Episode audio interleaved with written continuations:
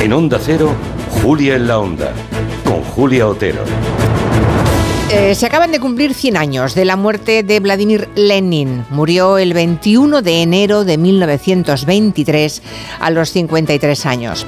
A pesar de que su mausoleo en plena Plaza Roja en Moscú sigue recibiendo eh, miles de visitas cada año, en la Rusia de Putin esta efemérides del centenario ha sido completamente silenciada oficialmente. Leemos que los jóvenes rusos de hoy apenas saben quién fue eh, ese señor, quién fue Lenin, el padre de la revolución bolchevique. Tal vez porque Putin detesta su legado y le culpa de la pérdida de identidad del pueblo ruso y de haber creado o consentido repúblicas, según él, según Putin, inexistentes, como Ucrania esa Ucrania que ahora ataca de forma inmisericorde desde hace más de dos años porque cree que nunca fue otra cosa que una tierra rusa poblada por rusos. Podría decirse que Putin está más cerca de la Rusia de los zares o de la Rusia criminal de Stalin que de Lenin, al que desde luego atribuye todos los males actuales del país. Por todo esto, con esta efemérides, queremos en el gabinete aprovechar que contamos con nuestro catedrático de Historia Contemporánea, el doctor Julián Casanova, que tanto ha escrito, que tanto ha investigado La venganza de los siervos, así se llama uno de sus libros, muy, muy recomendable. Vamos a aprovechar para repasar hoy quién fue Lenin, qué papel jugó en el mundo en el siglo XX y qué simientes apreciables ha dejado en la geopolítica de hoy. Creo que va a ser un debate muy interesante. Con Julián Casanova, como decíamos, Arancha Tirado y Javier Gallego. Hoy esperamos la visita de Mónica Randall, uno de los rostros más icónicos del cine español de los años 70. La verdad es que le pilló la época del destape, pero supo redirigir su carrera hacia el mejor cine español de aquella época, de aquella década. Trabajó en la Escopeta Nacional de Berlanga, en Cuervos con Saura. ¿Es que nadie te ha enseñado a comer como una persona? Es mejor que cojas el tenedor así. ¿Te das cuenta? Ana, por favor, el cuchillo. ¿Será posible que no sepáis comportaros en la mesa? Maite.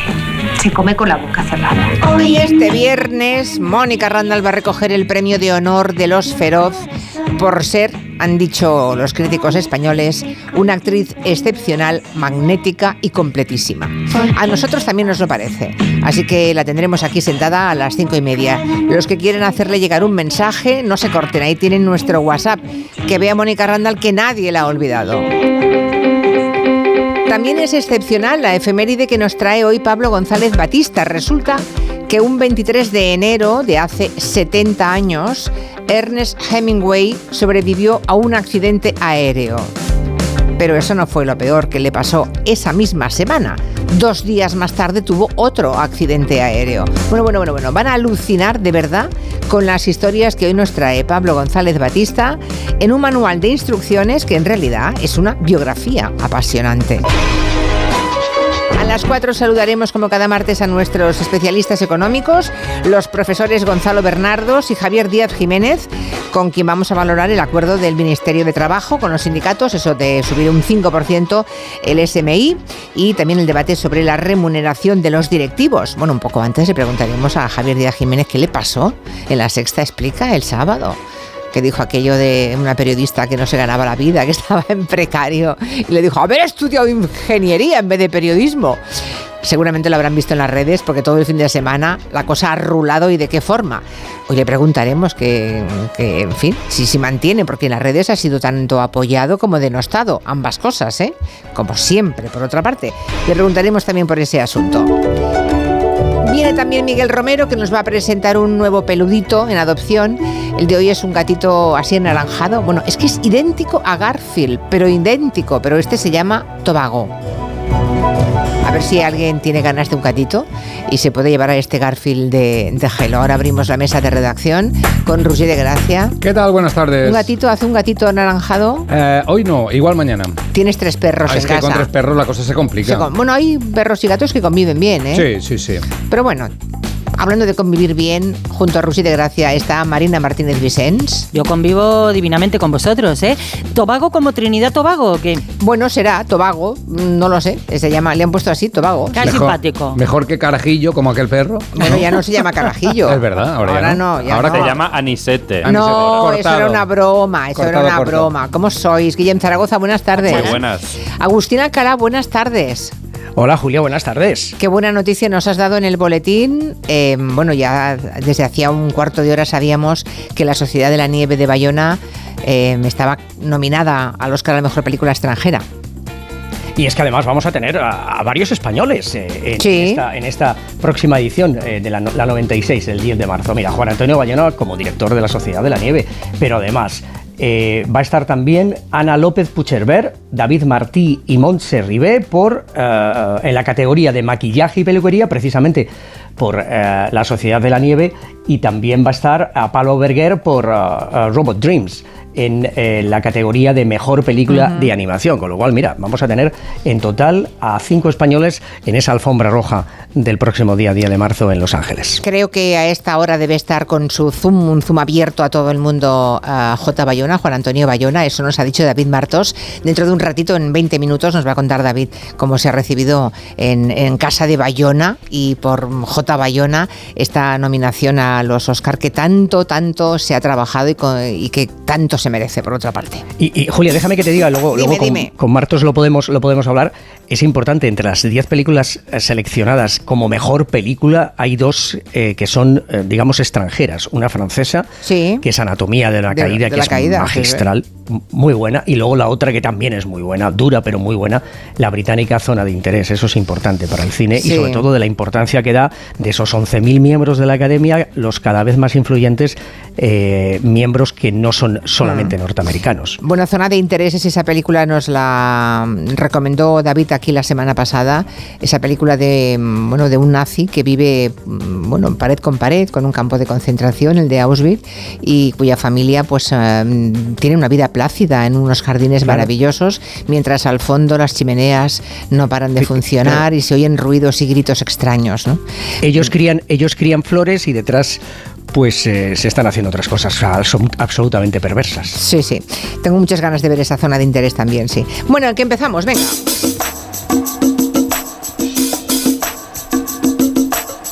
¿Se acuerdan de la super top Linda Evangelista?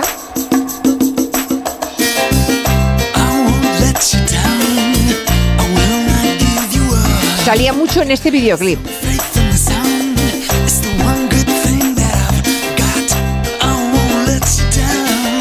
Ella no cantaba, cantaba George Michael, claro. Pero él no salía.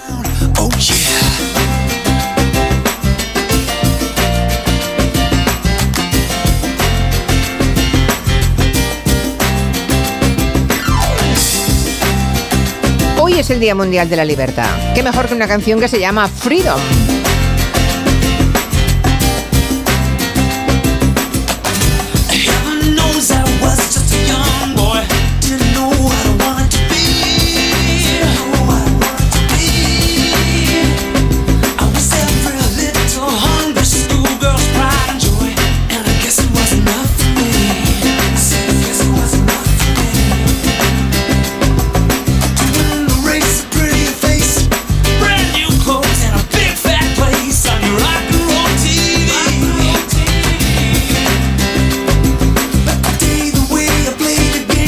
A Linda Evangelista, pero en realidad es, es porque ella dijo que la conocían en aquel momento solo por salir en este videoclip, pero fue ella y todas las top del momento.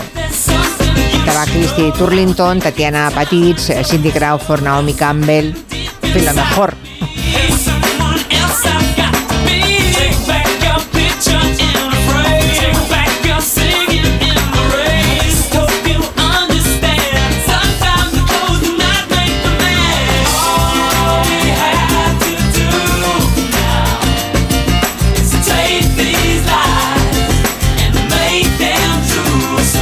David Martos, buenas tardes, ¿cómo estás? Hola, ¿qué tal? ¿Cómo estáis? Yo afónico de gritar las nominaciones españolas. Estoy muy contento. Sí, yo también. Las he estado viendo aquí uh, antes de empezar y la verdad es que da un grito también. Bueno, cuéntanos cómo ha reaccionado Bayona. ¿Se sabe ya? ¿Ha empezado su zoom abierto o cómo va la cosa? De momento no, de momento no. Sé que se ha citado con la prensa en unos minutos, con la prensa internacional, primero española, luego internacional, para contar qué le ha parecido que tenga dos nominaciones, ¿no? Su película, mejor película internacional que como decíais antes lo tiene muy difícil con la zona de interés, y mejor maquillaje y peluquería donde sí que tenemos opciones y ese Oscar nos lo podríamos llevar. Y, mm. luego, claro, también eh, Robot Dreams, ¿no? Pablo Berger, que es una de las películas del año y que también está nominada. Yo creo que es un gran día para el cine español. No está todo lo que pensábamos, no está Almodóvar con su corto, no está Penélope con Ferrari, pero tres nominaciones está fantástico. Ah, es verdad que teníamos ahí también a Penélope con lo de Ferrari, es verdad. Bueno, lo de Anatomía de una caída va a arrasar también en los Oscar, ¿eh? lo veo venir, ¿eh? Bueno, vamos a ver, aquí lo que ocurre es que hay que diferenciar el número de nominaciones y los premios que te puedes llevar. Eh, ¿Podría llevarse mejor actriz con Sandra Huller? Sí, pero Emma Stone y Lily Gladstone están ahí al ataque. ¿Podría llevarse mejor película? Yo creo que no el premio que se puede llevar es el de guion. El premio de guion original para Justin Triet y Artur Harari creo que se puede llevar el nombre de, Anatomía de una caída, que es claramente la gran película internacional del año y se llevaría otro Oscar, el internacional, si Francia la hubiera enviado a los Oscars. Desde luego, pero no ha querido. Bueno, en fin. He, he, oído en la sala, cuando los presentadores le daban los nombres, cada vez que salía maestro y finalmente Bradley Cooper, que también ha sido nominado como mejor director, un cierto murmullo que no sé qué significa, debe significar, claro, claro, cómo no, con lo que ha intentado el hombre trabajarse ese Oscar, ¿no? Sí, bueno, la película ha gustado normal. Es decir, la película eh, ha tenido prensa mixta, ha tenido reacciones mixtas. Él yo creo que está tranquilo con su nominación a Mejor Actor. Creo que eso, que le iba mucho en ello, ¿no? A Bradley Cooper. Eh, no tiene, evidentemente, nominación a mejor director y sí que tiene mejor película. Por tanto, eh, con mejor película y con mejor actor, creo que se ve recompensado este retrato de Leonard Bernstein y que se va a quedar ahí eh, en nominaciones y ya está. Sí, ¿tú crees que no va a tener ningún Oscar? Pobre Bradley Cooper, con lo que se lo ha trabajado, lo que le costó esa nariz. Aquí va lanzadísimo Paul Giamatti por los que se quedan. Los que se quedan es una película que tiene muchas nominaciones. Mm. Está en película, ojo, eh, no está en dirección, ahí se la han comido, pero está en, mejor actor, en actriz secundaria. Los que se quedan, ya hablamos de ella, la película navideña. Es estupenda, estupendísima. Es estupenda. Giamatti no tiene Oscar, ¿no? Ahora mismo me pillas. Vale, lo busco, lo busco. lo busco y Barbie poquita cosa, ¿no? También. Bueno, Barbie tiene 10 nominaciones. ¿Qué ocurre? 10. Ah, pues entonces me he perdido muchas yo. Vale, vale. 8, 8, 8, perdón, perdón. 8, 8. Vale. Ah, perdón, 8 nominaciones para Barbie, la película mm. Oppenheimer tiene 13. Eh, luego Barbie tiene 8. Eh, los Killers of the Flower Moon eh, han recibido 11 nominaciones. No, perdón. Killers of the Flower Moon han recibido 10 y Pobres Criaturas 11 nominaciones. Efectivamente. No, lo que le ocurre a Barbie es que le faltan dos clave, que son la dirección y la actriz protagonista. Y sin estos dos premios, que son el núcleo, el corazón de la película, mm. pues sabemos que se va a llevar alguna, pero no va a ser la película que marque la, ceremonia. Eh, perdón, Yamati tiene Globo de Oro y Emmy, pero no tiene Oscar todavía. No me sonaba, pero no me quería pronunciar tampoco. No sé a qué metamos la pata, nada más empezar, ¿no? Bueno, te esperamos luego con Mónica Randall y si ya se ha comunicado eh, J. Bayona, nos cuentas cómo va la cosa, ¿vale? Perfecto. Hasta dentro de un rato, David Martos. Adiós. Se ha hecho viral en una tienda un cartel, en una tienda de Albacete, muy curioso. Tuvieron que cerrar el negocio eh, porque no funcionaba, pero antes dejaron un último cartel con un mensaje que da mucho que pensar en la persiana colgado. Pues sí, esta historia ocurrió en Albacete, una tienda de ropa y música que se llamaba Tres Bonobos, tuvo que cerrar hace justo cuatro años y alguien ha recuperado el cartel que colgaron en su momento y ahora pues, pues se ha viralizado. ¿Qué decía el cartel? Pues decía el propietario de Tres Bonobos, cerrado por cese de negocio tranqui, que todavía puedes seguir comprando en Inditex, Primark, Amazon, etcétera, para terminar de hundir el negocio local y echarle la culpa a los inmigrantes o a Cataluña. No está mal, ¿eh? El señor de Albacete. ¡Pum! Y dejó el micrófono. ¡Pam! Y cayó. 11.000 likes este mensaje que, mm, insisto, es de hace cuatro años, pues se ha viralizado y ha generado otra vez, otra vez un debate. Los que defienden el comercio local están muy a favor de este mensaje. Claro. Otros dicen, sí, sí, tú defiendes el negocio local, pero luego te vas y compras en Amazon. Otros dicen, pero si Amazon factura aquí, Inditex factura aquí, eso también da trabajo a gente de aquí. Ha habido ahí diversas opiniones. Luces y sombras, sí. El autor del cartel no se ha pronunciado y carteles de tiendas que han cerrado hay más. A veces el cierre, yo qué sé, por más temprano, como este que he encontrado en un centro comercial que decía. Cerramos a las 19 horas en lugar de las 21 horas porque nos está yendo muy bien, la gente se acostumbra y compra antes. Y así yo puedo llegar a casa antes y ver a mis hijas despiertas. Muy bueno. ¡Pam! Está otro bien, otro bien. mensaje. ¿eh? También ha habido mensajes de cierre temporal como un frutero en Oviedo que puso un cartel donde decía cerrado por enfermedad, tengo el pie roto, espero abrir en mayo. Ya con, con muchos detalles. ¿eh? Está bien. Pero está muy bien porque había respuestas en el mismo cartel, gente con boli que decía, eres muy majo, frutero, espero que vuelvas pronto, fruterillo te queremos. Mira qué bien. Los contramensajes. El más surrealista, permitidme, de cierre temporal, el cartel donde. Un cartel que lo tiene todo. La letra clara, las fechas del cierre, pero le falta una cosa. A ver si, a ver si la veis. El cartel dice: Se les informa que a partir del día lunes 22 de enero hasta el día 31 de enero. ¿Y no pone qué? No. Nada. Abrimos, Vale. cerramos, nos vamos, tenemos un pie roto. En los carteles de cierre se lleva el premio el que cuenta todos los detalles que cierra, el por qué cierra y si tiene ganas de cerrar. Y ya os aviso que no tiene ganas. El cartel dice: miércoles 24 cerrado. Voy a la graduación de mi hijo. Es una mierda, pero a él le hace ilusión. No puede ser. En serio, colgaron ese cartel. El padre de la criatura. Y ya si me dejáis con el tema hijos, los carteles que me gustan mucho especialmente son los que ponen en los bares cada vez más porque están un poco hartos de que los padres dejen a los niños sueltos. Y aquí un propietario puso un cartel que dijo, dijo, perdón, a los niños que corran sueltos por el bar se les dará tres Red Bulls para que luego los aguanten los padres. Y hay otro que ya parece que ya, le, ya probó los Red Bulls y no le funcionó y va un paso más allá y dice, cualquier niño suelto por el bar será esclavizado y posteriormente vendido. Atentamente.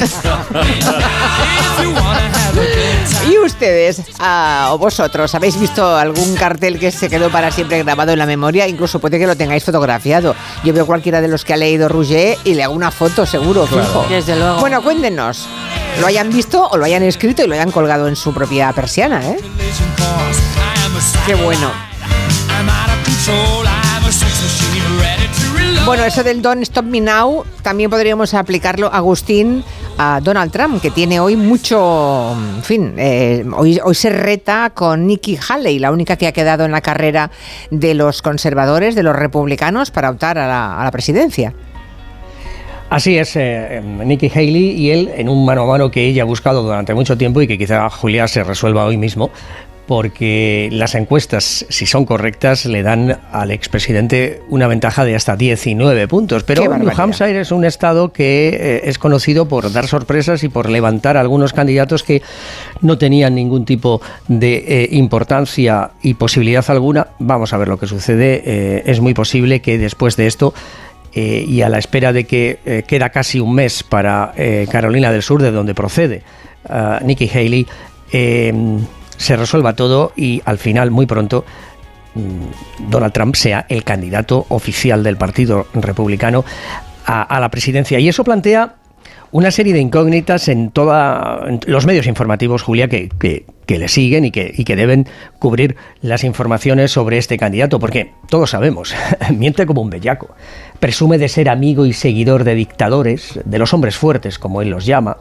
como Durban en, Hungría, Xi en China, Putin en Rusia, eh, gente que no tiene ningún control y son realmente eh, dictadores, o casi todos ellos dictadores, mantiene que los eh, inmigrantes envenenan la sangre de los norteamericanos, llama a sus enemigos alimañas, avisa de que si vuelve a la presidencia utilizará el Departamento de Justicia para perseguir a sus rivales, a los medios de información, a los periodistas y a las personas que se opongan a su agenda, y deja claro que mm, sus cuatro años, si los vuelve otra vez a vivir en la Casa Blanca, van a ir solamente de venganza, de venganza para aquellos Sí, sí. que le han hecho mal. Y eso supone que los medios informativos se están empezando a plantear ¿Qué hacen? si merece, Claro, si ¿qué merece la pena. Claro, si merece la pena dar los discursos, como por ejemplo el que se espera hoy, si gana claramente en, en- en New Hampshire. Se va a permitir que este hombre pues eh, hable durante muchísimos minutos. Ya sabes que sus mítines du- suelen durar hasta 75 minutos.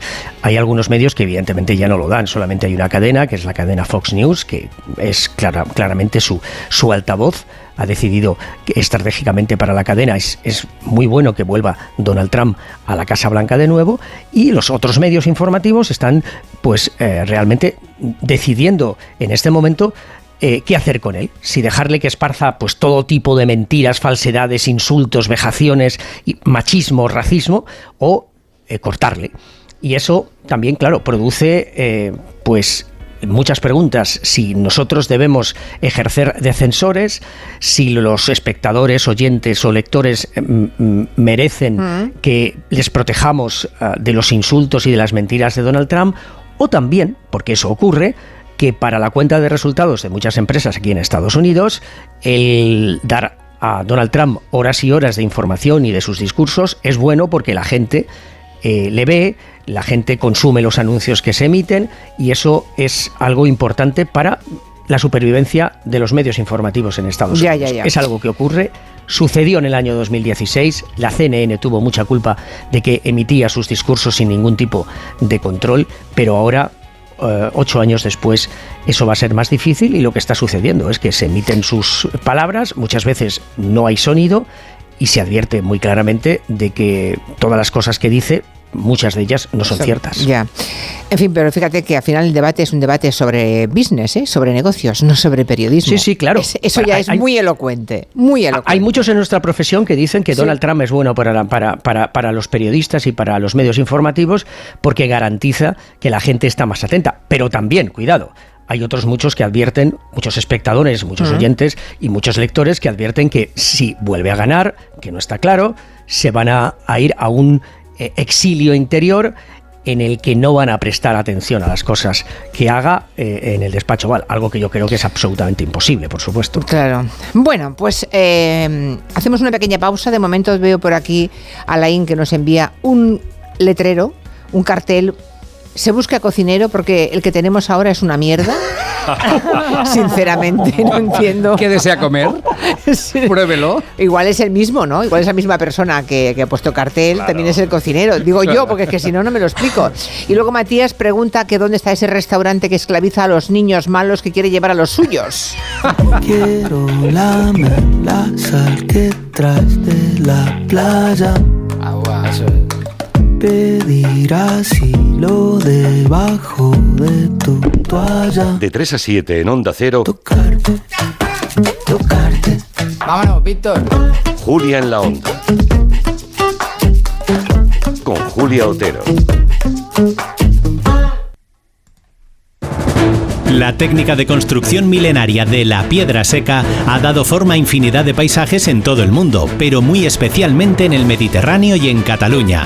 Este patrimonio de la UNESCO señala también cómo podemos afrontar algunos de los desafíos del mundo actual, la sostenibilidad, la resiliencia, la revitalización del mundo rural. De todo ello hablaremos en Julia en la Onda el jueves 25 de enero desde la exposición Dos Piedras, Paisajes Persistentes del Palau Robert de la Generalitat de Cataluña, la casa de la radio en el año de su centenario. El jueves 25 a partir de las 3 de la tarde, Julia en la Onda, con Julia Otero. Te mereces esta radio. Onda Cero, tu radio. La vida es como un libro y cada capítulo es una nueva oportunidad de empezar de cero y vivir algo que nunca hubieras imaginado. Sea cual sea tu próximo capítulo, lo importante es que lo hagas realidad. Porque dentro de una vida hay muchas vidas y en Cofidis llevamos 30 años ayudándote a vivirlas todas. Entra en cofidis.es y cuenta con nosotros. Te lo digo, te lo cuento. Te lo digo, estoy harto de cambiar de compañía cada año para poder ahorrar. Te lo cuento, yo me voy a la mutua. Vente a la mutua con cualquiera de tus seguros. Te bajamos su precio, sea cual sea. Llama al 91 555 5555. 91 555 5555. Te lo digo, te lo cuento. Vente a la mutua. Condiciones en mutua.es. Más que 60 consigue un sexy 60% de descuento en tus nuevas gafas. Infórmate en soloptical.com. Soloptical, solo grandes ópticas. Cada día tengo peor la memoria. Toma de Memory. De Memory con fósforo y vitamina B5 contribuye al rendimiento intelectual normal. Recuerda, de memoria, de Memory. Y ahora también de Memory Senior, de Pharma OTC. Su alarma de Securitas Direct ha sido desconectada. Anda, si te has puesto alarma, ¿qué tal? La verdad que muy contenta. Como me paso casi todo el día fuera de casa trabajando, así me quedo mucho más tranquila. Si llego a saber antes lo que cuesta, me la hubiera puesto antes. Protege tu hogar frente a robos y ocupaciones con la alarma de Securitas Direct. Llama ahora al 900-272-272. En cofidis.es puedes solicitar financiación 100% online y sin cambiar de banco. O llámanos al 900 84 12 15. Cofidis, cuenta con nosotros.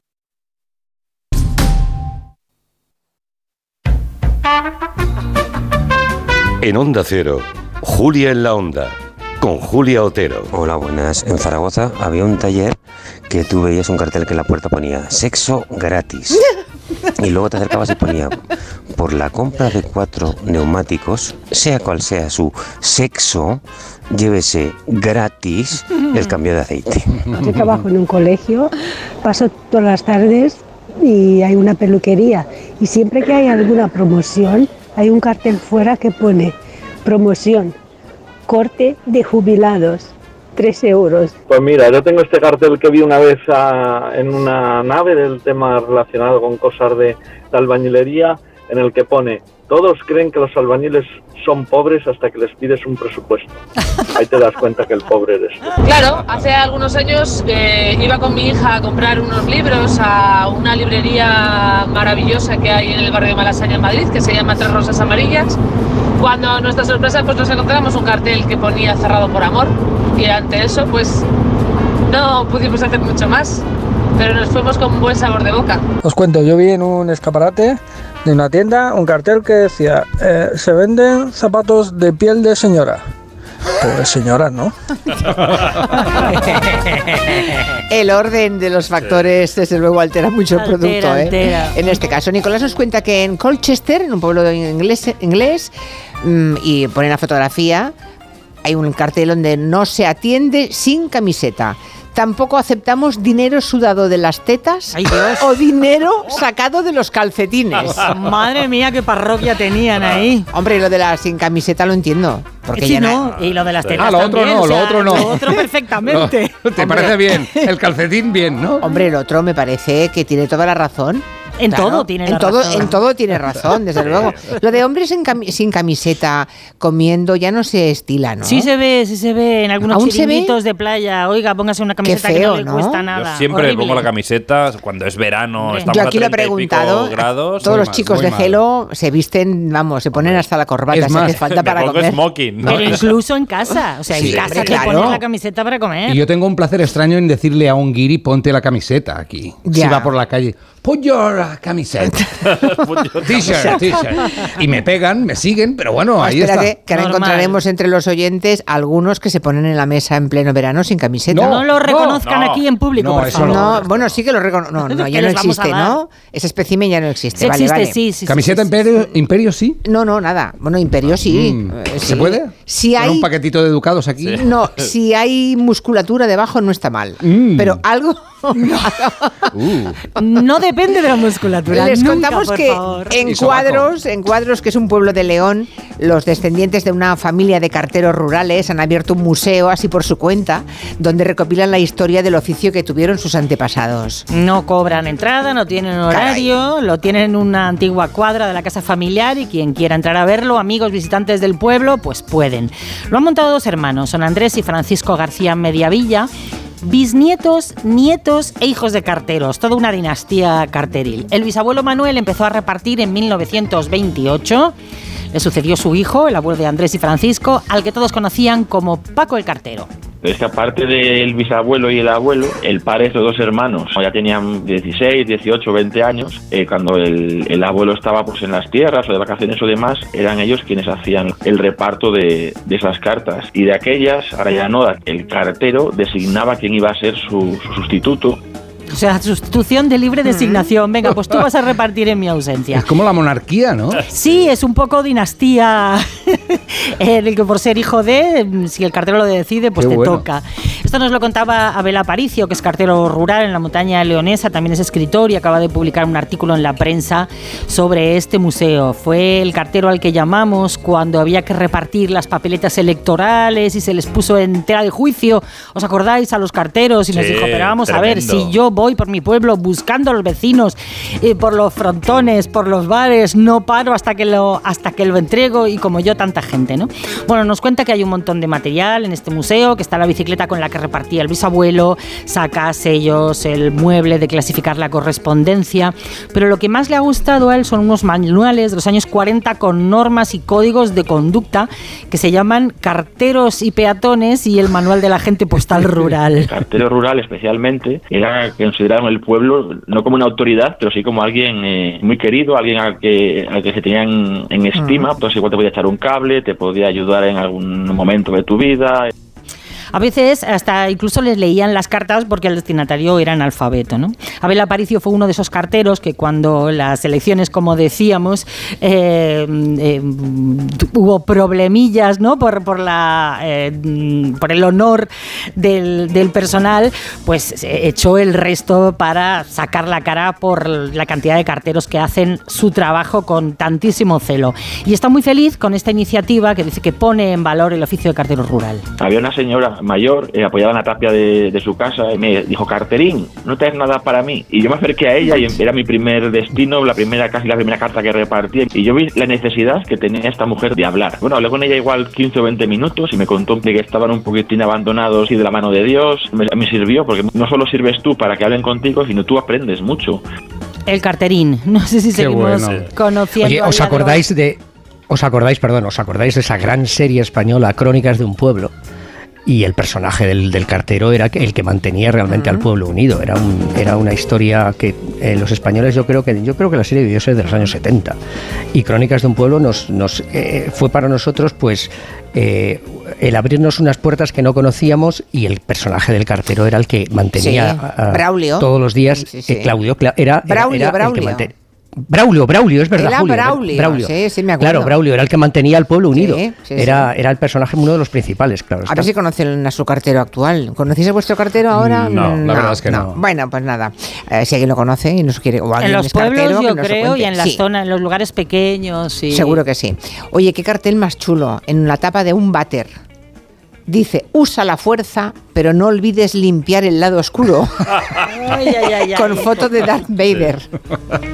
No está mal. Bueno. Fotos, vídeos. ¿Cuántos creéis que tenéis guardados? Guillem? No sé, Lo- 3.000, ¿dos mil? 4.000. Hombre, sí. ¿tan- ¿tantos? Sí, sí, sí. bueno, sí. hay que saber que acumular miles de fotos en el teléfono móvil también contamina. Claro, porque vosotros sois de los que vais, por ejemplo, a un concierto, grabáis todas las canciones y luego no volvéis a ver los vídeos nunca No, jamás. no grabamos directamente. ¿O guardáis los memes que os mandan? Yo lo borro de, de vez en cuando, borro todo yo. Claro, hay que ir a tirar Todo la, no, pero- la, la basura digital, también hay que tirarla, ¿eh? Sí. Lo pregunto porque solo en España tenemos más de 30.000 millones de fotos almacenadas en nuestros teléfonos. Una de cada tres fotos que tenemos en el móvil no tiene ninguna relevancia para nosotros y casi la mitad de los españoles nunca llega a imprimirlas. Son datos de un estudio de la empresa Cheers, que se dedica precisamente a crear álbumes de fotos, es decir, que hace un poco de aprovechatequi con este tema. Su portavoz es Ki Marín Larios. La basura digital consume mucha energía y emite toneladas de CO2 a la atmósfera sin que la sociedad sea consciente. De hecho, tener guardadas mil fotos en el teléfono consume el equivalente a cargar ocho móviles. Es decir, en España, por ejemplo, corresponde al consumo de 240 millones de móviles cargando. Además, hemos perdido de vista el gran impacto medioambiental que esta práctica supone. Ojo, eh, tener guardadas mil fotos en el móvil consume lo equivalente a cargar ocho móviles es decir, que en España corresponde al consumo de 240 millones de móviles cargando. Caray, uh, Yo, por ejemplo, tengo me el estoy móvil... agobiando con estos datos. Sí, sí, yo por ejemplo tengo el móvil petado de fotos de dónde he aparcado el coche.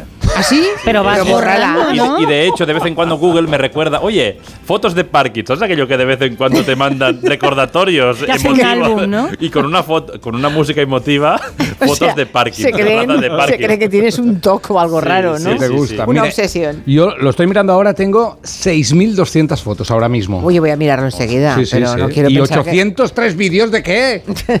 A ver, Pero, a oye, saber. yo me pregunto, son- mm, y yo me pregunto, ¿vosotros imprimís las fotos que tenéis en el móvil? algunas, algunas sí. Las Yo he empezado a hacerlo hace un par de, De años, viajes sí. tengo yo, yo es que soy un poco purpurinoso y hago álbumes después de los de los viajes. Yo he sí. pasado de mm, documentar mis viajes con las fotos reveladas, obviamente, en, en álbumes bonitos con, no- con anot- anotaciones y notas a pie de foto, a no tener nada. O sea, hace, 15, nada, hace ya como 12 años que no tengo nada. O sea, mi vida está vacía. Te diré una cosa, cada La año tengo toda en el... eh, bueno, sí, guardada en la nube. En la nube. Y cada año que pasa, Un eh, más años de álbumes tienes que hacer. No, no, ya no los voy a hacer. Claro, se te O acumula sea, tanto ya que ya no lo quedaba haces. claro. Cuando dejas pasar el primer año ya estás perdido. Exacto. Ahora ya, Sí, ¿por sí. dónde empiezas? Por este, por el actual, y luego vas para atrás. Sí, ya, ya. ¿Y si te los hago yo? Ah, bueno. Claro, y el- A buen precio. y el ¿Gratis? problema, Julia, ¡Oh! ¡Qué gratis, qué gratis! Eh, El problema, Julia, es que no recordarás, el problema, Julia, no recordarás Claro. tu contraseña para entrar en la nube, con lo cual. Ya, no, no, buenas. es, es tremendo, lo perderemos todo. ¿Quieres que te haga uno de parkings? Sí. Más, más de carteles o lo que sea. A ver.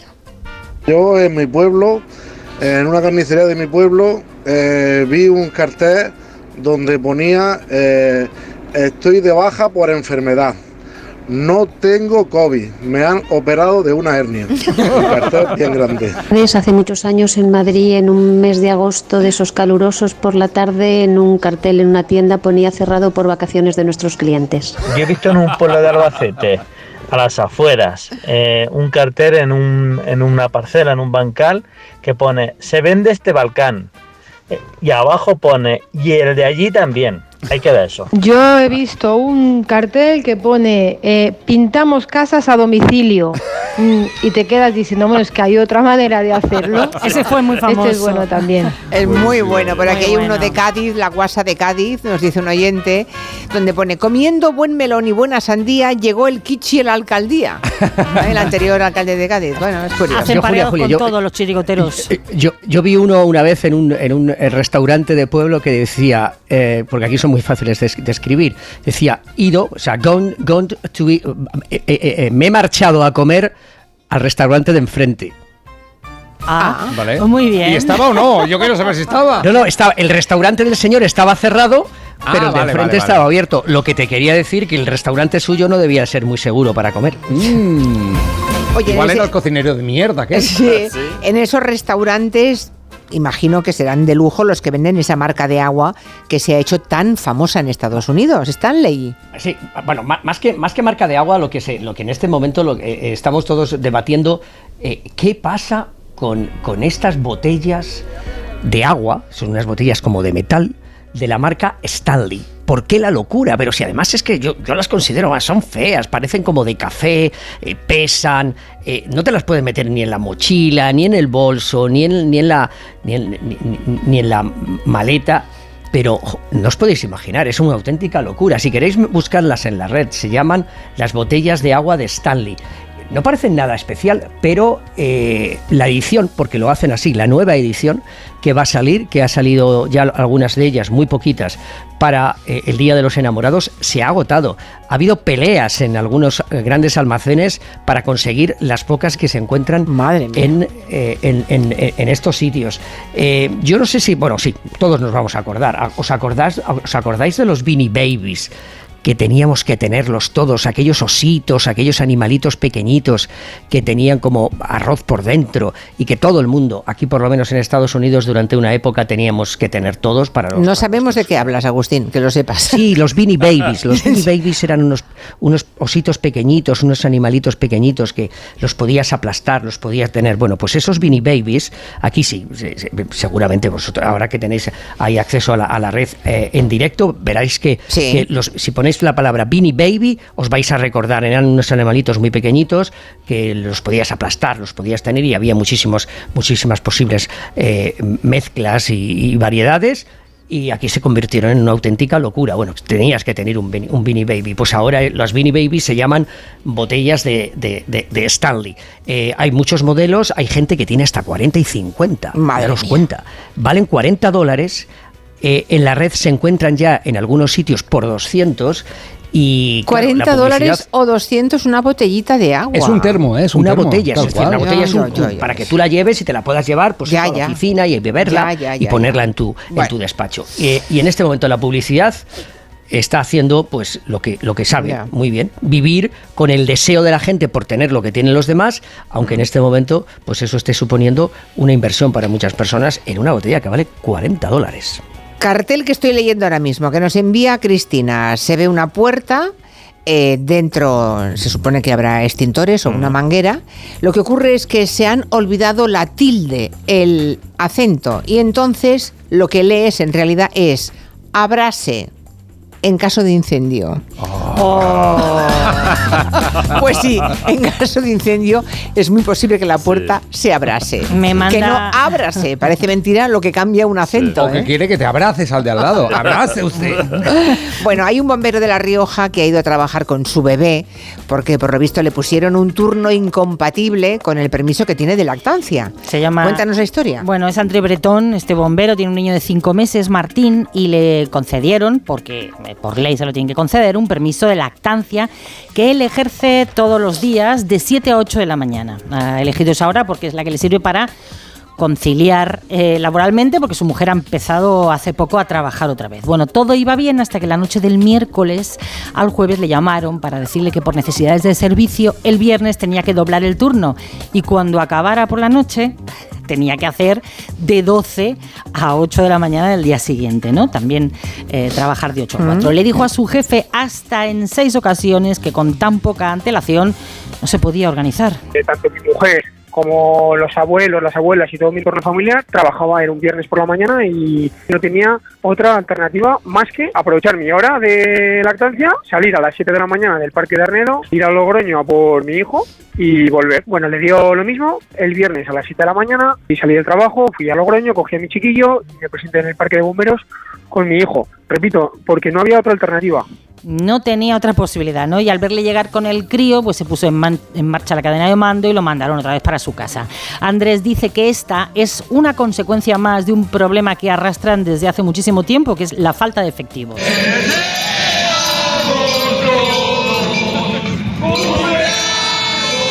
Este es el sonido de la manifestación de esta mañana. Le, contaba, le cantaban el cumpleaños feliz al presidente de La Rioja, que hoy era su cumple, y protestaban a la vez todos los bomberos. ¿eh? Ha, ido, ha sido una manifestación muy numerosa y que piden que se cumpla el acuerdo al que llegaron con el anterior gobierno para aumentar la plantilla en 24 bomberos.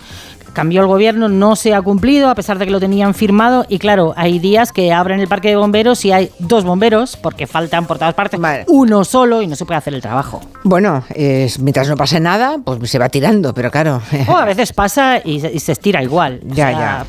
En fin, por aquí hay un oyente que nos envía, esto ya, ya advierte, no es una- un cartel, es una pintada muy célebre en su momento en una de esas tiendas de ropa barata para chicas. Dice, la talla 38 me aprieta él. Pues eso. Ya sabéis con qué rima 38, ¿eh? No se me ocurre. ¿eh? Yo no, yo no. Agustín, creo que hay un último fenómeno musical en Estados Unidos, ¿no? ¿Cuál es? Sí, además es una canción que todo el mundo está cantando porque eh, si quieres, ¿por qué no la pones Va, la venga, canción y verás a que- ver.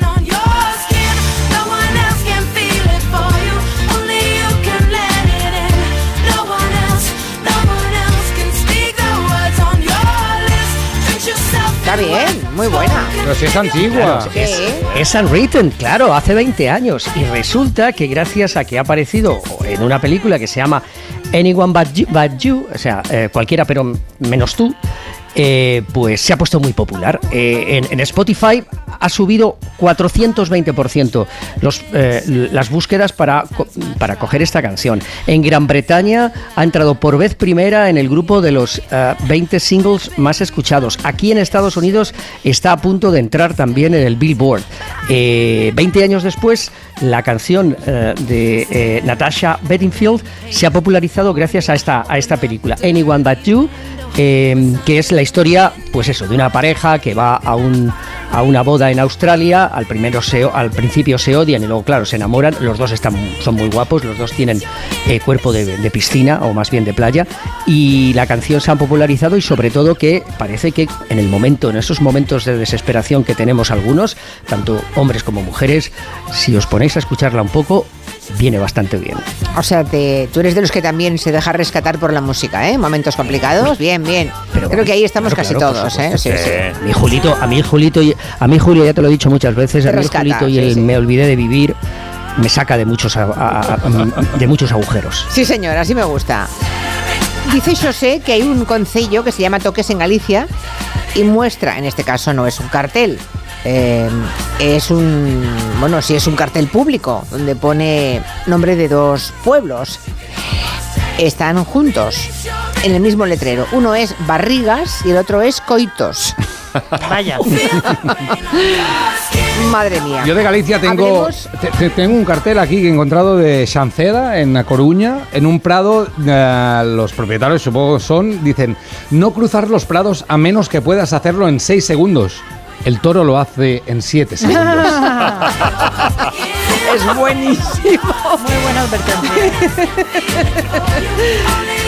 Hablando de correr mucho, los coches que se fabrican en Europa son cada vez, aparte de más rápidos, más anchos. Dicen que es un centímetro más cada dos años. que parece poco. Sí, sí, No, pero claro, barbaridad. es que lo que está ocurriendo es que empiezan a no entrar, a no caber en las plazas de parking o Correcto, de garaje. Correcto, cada vez hacen coches nuevos más anchos. Básicamente lo que pasa es que se están vendiendo sobre todo los sub, que son los coches que son aquella mezcla entre todoterreno y familiar, y cada vez son más anchos según una investigación de Transport and Environment. La anchura en 2023 es de 180. Y con 180 ya pasas los límites de muchas plazas en la vía pública. Por ejemplo, en, en París están planteándose hacer un referéndum para ver si la gente quiere que se le aplica una tarifa extra a los coches que eh, traspasan la línea azul de la, de la plaza pública. En el caso de los sub, el referéndum sería en la papeleta un no y luego un... Perdón, perdón. Sub. Bueno, perdón, esto era una broma tontísima, pero es verdad que cada vez hay más sub de estos y no solo sub, sino atención, la tendencia es hacia el monster sub. ¿Y eso qué? 200, ¿Eso qué es lo que? 200 centímetros de ancho. Ya, pero entonces, ¿qué hacemos con las plazas de garaje? Es que, Que no, no entra. No, Claro. Ya a día de hoy no entra. No ¿Y los carriles? Nada, lo mismo. Y los parkings de abajo, los de abajo, los que ya los hacen eh, ya muy estrechos de 2.30, que ya cuando, bueno, que dejen las ventanillas abiertas, Y la gente los de al lado, y sí. la gente vaya pasando. De un coche a otro. O que Bueno. te den una sierra mecánica Claro. cuando entras y abres por arriba. Ah, A mí no, me ha pero- tocado entrar en mi coche por el asiento del copiloto porque alguien me había cerrado y era imposible. Lo que es tremendo es que tengas una plaza en tu edificio, Marina, que te pase eso, no porque te lo hayan dejado mal, te lo han dejado. Y como es tan grande el coche, no puede salir ni entrar. Claro, claro, claro. Salvo que no sea arrastrándose como un caracol Sí. y limpiando toda la chapa y pintura del contrario. ¿Te puedes ¿sabes? grabar un día de estos haciendo el No. marine? Julia Marine. No, no es mi caso, pero conozco uno muy cercano. Vale, vale. Sí. En este sentido, Bárbara Stoll, directora de la campaña Ciudades Limpias, pide a la Unión Europea que los sub y estos coches no solo paguen más por aparcar, sino que imponga un límite al ancho de los coches Claro. que se fabrican nuevos y punto. Claro. Esa sería la idea. ¿Qué les parece a ustedes? ¿Qué les parece? ¿Hay que limitar el ancho o eso? ¿Hay que cambiar algo con las plazas de garaje? Porque es verdad que no entramos, ¿eh? El Ayuntamiento de Las Rozas ha inaugurado este fin de semana una estatua de la Madre Teresa de Calcuta. Bueno, hasta aquí todo bien, ¿no? Madre Teresa de Calcuta, personaje histórico donde los haya, en fin. Pero hay polémica, porque resulta que la estatua de la Madre Teresa de Calcuta la compraron en una tienda de jardinería donde también se venden enanos y gnomos de jardín. A Sí, ver, esto ya... Vamos a contarlo, A sí. Concretamente en la tienda online Ana Parra Garden de Valencia por valor de 934 euros. Eso vale la estatua. Sí. Este sábado, 20 de enero, el alcalde de Las Rozas, José de la Uz, inauguraba esta estatua de la Madre Teresa frente a la glorieta que lleva su nombre, acompañado de varios con- concejales de su corporación, del PP y de Vox. Y también acompañado por el presidente de la Asociación de Familias Numerosas de Las Rozas, Pablo Barreiro.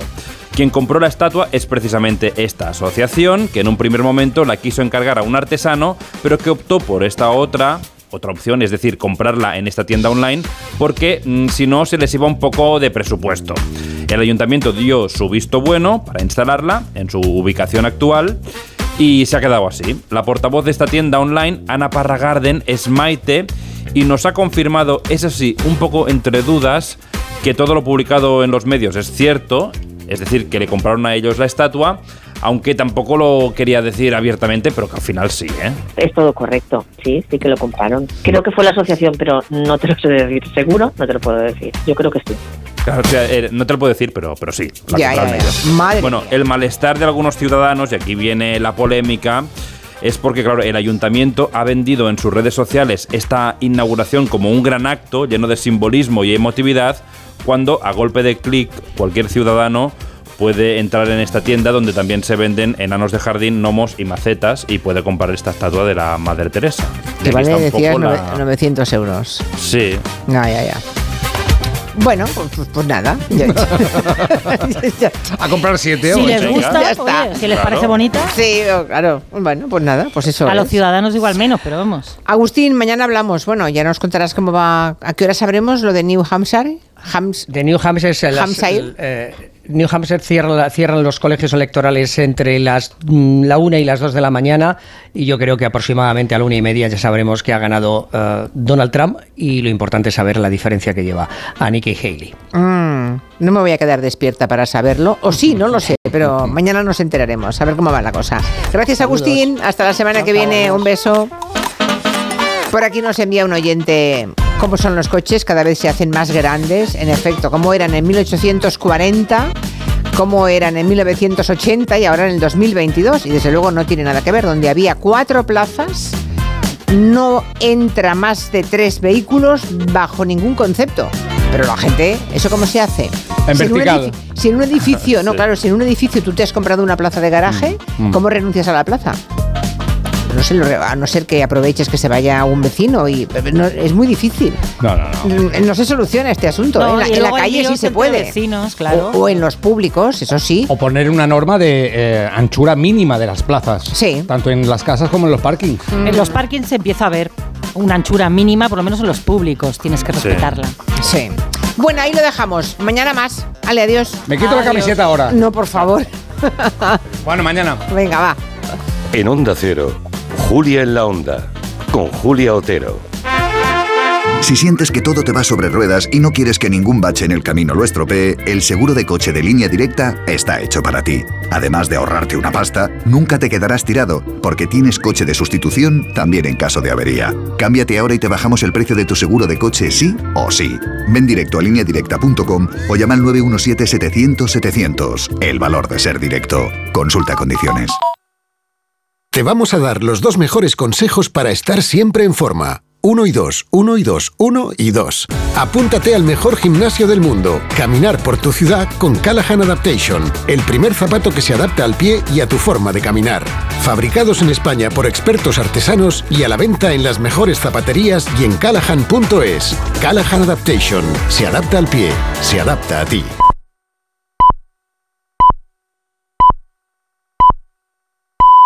Estas llamadas son incidencias reales.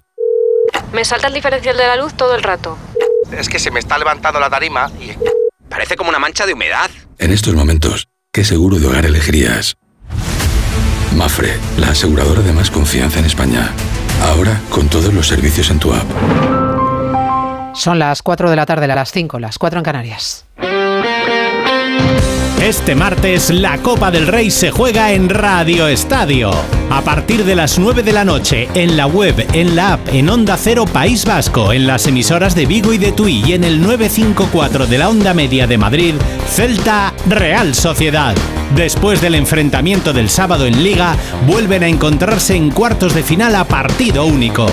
Este martes la Copa del Rey se juega en Radio Estadio con Edu García. Te mereces esta radio. Onda Cero, tu radio.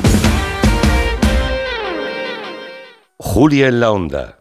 ¿Te lo digo o te lo cuento? Te lo digo. Tenemos todos los seguros contigo y aún así, ¿pagamos de más? Te lo cuento. Nosotros nos vamos a la mutua. Vente a la mutua con cualquiera de tus seguros. Te bajamos su precio, sea cual sea. Llama al 91 555 5555. 91 555 5555. Te lo digo o te lo cuento. Vente a la mutua. Condiciones en mutua.es.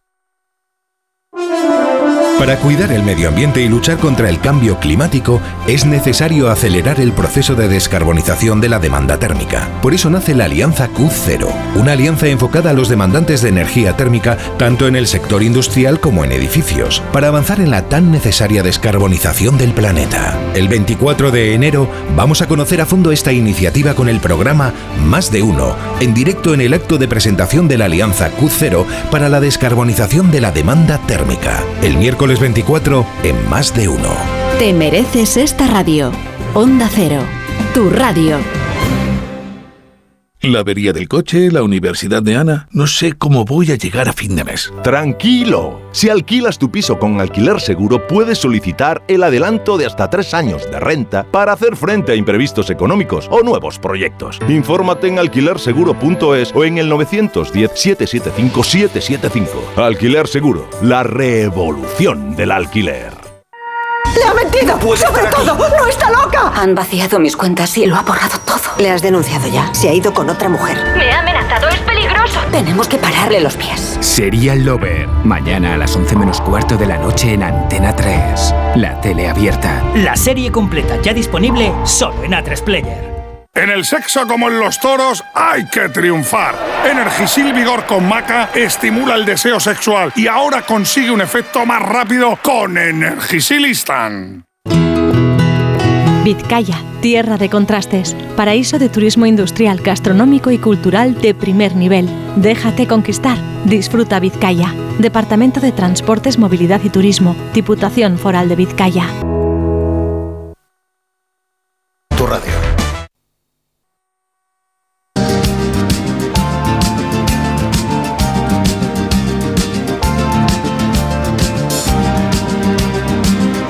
Onda Cero, Julia en la Onda, con Julia Otero. Estamos en la segunda hora de este martes. Enseguida estaremos con Miguel Romero hablando de peluditos. Tenemos hoy a un gato que se parece mucho a Garfield, así como anaranjado. Eh, tenemos también a los economistas ya sentados, al profesor Gonzalo Bernardos, profesor de, la- de Economía de la Universidad de Barcelona. Buenas. Muy buenas tardes. Tenemos a Javier Díaz Jiménez, profesor de Economía de IS. Buenas, Javier. Hola, buenas tardes. La que has liado pollito. La que he liado sin ninguna intención y sin en fin, Bueno. ni comerlo ni beberlo. De verdad, yo estaba durmiéndome en la sexta explica y me hicieron una pregunta y contesté. Ya, ya, ya. Es lo que tiene la sinceridad, ¿verdad? Que a veces. Bueno, enseguida estamos, enseguida estamos con eso, pero antes un mensaje de la mutua que nos va a dar Guillem. Claro que sí. Si tu compañía no te deja hacer gestiones online, no te preocupes, tranquilo, porque si te vas a la mutua, puedes realizar todas esas gestiones desde el móvil y además te van a bajar el precio de cualquiera de tus seguros, sea cual sea. Es muy fácil, tienes que llamar al 91 555 5555. Te lo digo o te lo cuento. Vete a la mutua. Condiciones en mutua.es. Pues eso, que estaba Javier Díaz Jiménez el otro día en La Sexta Explica, el espacio que hacen en La Sexta los sábados por la noche. Yo la verdad es que no lo estaba viendo en directo, pero al día siguiente de pronto abro redes sociales y veo que hay un lío. Y bueno, porque había una estudiante de periodismo que se quejaba de su precariedad y creo que Javier Díaz Jiménez le dijo que había escogido mal la carrera, que claro, que vamos a escucharlo. Y soy una persona universitaria con un máster, estoy estudiando mi segundo máster, tengo 26 años, periodismo. Ah, periodismo. Has elegido una carrera que no tenías que haberla elegido. Te has Ah, válida que cualquier Sí, sí, otra. pero- Debería- y debería tener el periodismo, estoy haciendo yo un poco de abogado de Ainhoa, debería tener eh, las mismas em, garantías de encontrar un trabajo digno y las mismas condiciones dignas que otras profesiones. ¿Qué estamos hablando? ¿De que hay un, hay un rango de profesiones o vale más una que otra? Hay- Pues entonces, ¿cómo pretendemos que los demanda- jóvenes- hay- Hay una demanda de ¿eh? trabajo para periodistas y hay una demanda de trabajo para ingenieros. Si fueras ingeniera mm, mm, eh, Sería una mala ingeniera. Sería una mala ingeniera. Y la que se lió. Bueno, el, el tema, tú defendías, Javier, que bueno, en la ley de la oferta y la demanda hay muchísimos más periodistas que medios de, que lugares, que puestos de trabajo para cubrir, ¿no? Claro, y que, y que, y que uno cuando decide, eh, a mí, me- a me parece que tener que elegir una carrera o una orientación profesional o el resto de tu vida a los 18 años es un verdadero disparate, ¿no? Pero, una vez que ya estás aquí y que tienes que decidir muy pronto en cómo te especializas y que va a ser el resto de tu vida, no tener en cuenta la empleabilidad de lo, de lo que vayas a estudiar, me parece verdaderamente disparatado. Nosotros en mi época todos queríamos ser Félix Rodríguez de la Fuente y todos queríamos estudiar biológicas, pero, pero tú sabías que como estudiaras biológicas no ibas a trabajar de biólogo de ninguna de las maneras. Y entonces, pues, pues estudiabas económicas, que fue mi caso. ¿no? Pero eh, ent- entonces a mí realmente me sorprendió esa reacción de, pues yo tengo un derecho a, a- a tener un empleo de lo que yo quiero hacer, al sueldo que yo digo, en la ciudad que yo quiero. Pues, pues, para mí eso me parece tal disparate, o sea, de, de concepto, de por naturalmente que no, y no eres la víctima de nada, lo siento. A- Te has mí- equivocado. y A mí, está. Javier, me parece que se entrecruzan varias cosas. La primera es que no solo los periodistas, sino también bastantes ingenieros cobran bastante mal. ¿eh? Ya, pero, eso es conozco- otro, pero eso es otro asunto. o Sí, sea, sí, pero eso- déjame que acabe, Javier. El- a, los 30 años yo conozco personas que como mucho van a cobrar, siendo ingenieros, 2.500 euros. Pero sí que te puedo dar la razón en una cosa, porque es mi proceso de decisión cuando tuve, cuando tuve que hacer, la- hice la selectividad y a dónde iba. Y la idea era básicamente que yo lo que buscaba era ganarme bien la vida e intentarlo y, que y una profesión que me permitiera ganarme bien la vida. Claro, ah, cuando decides, tienes que decidir entre lo pragmático o lo idealista. Y lo que sucede, Javier, es que en el periodismo es que la inmensa mayoría se ve en la televisión presentando un programa en prime time considerando que eso es muy fácil.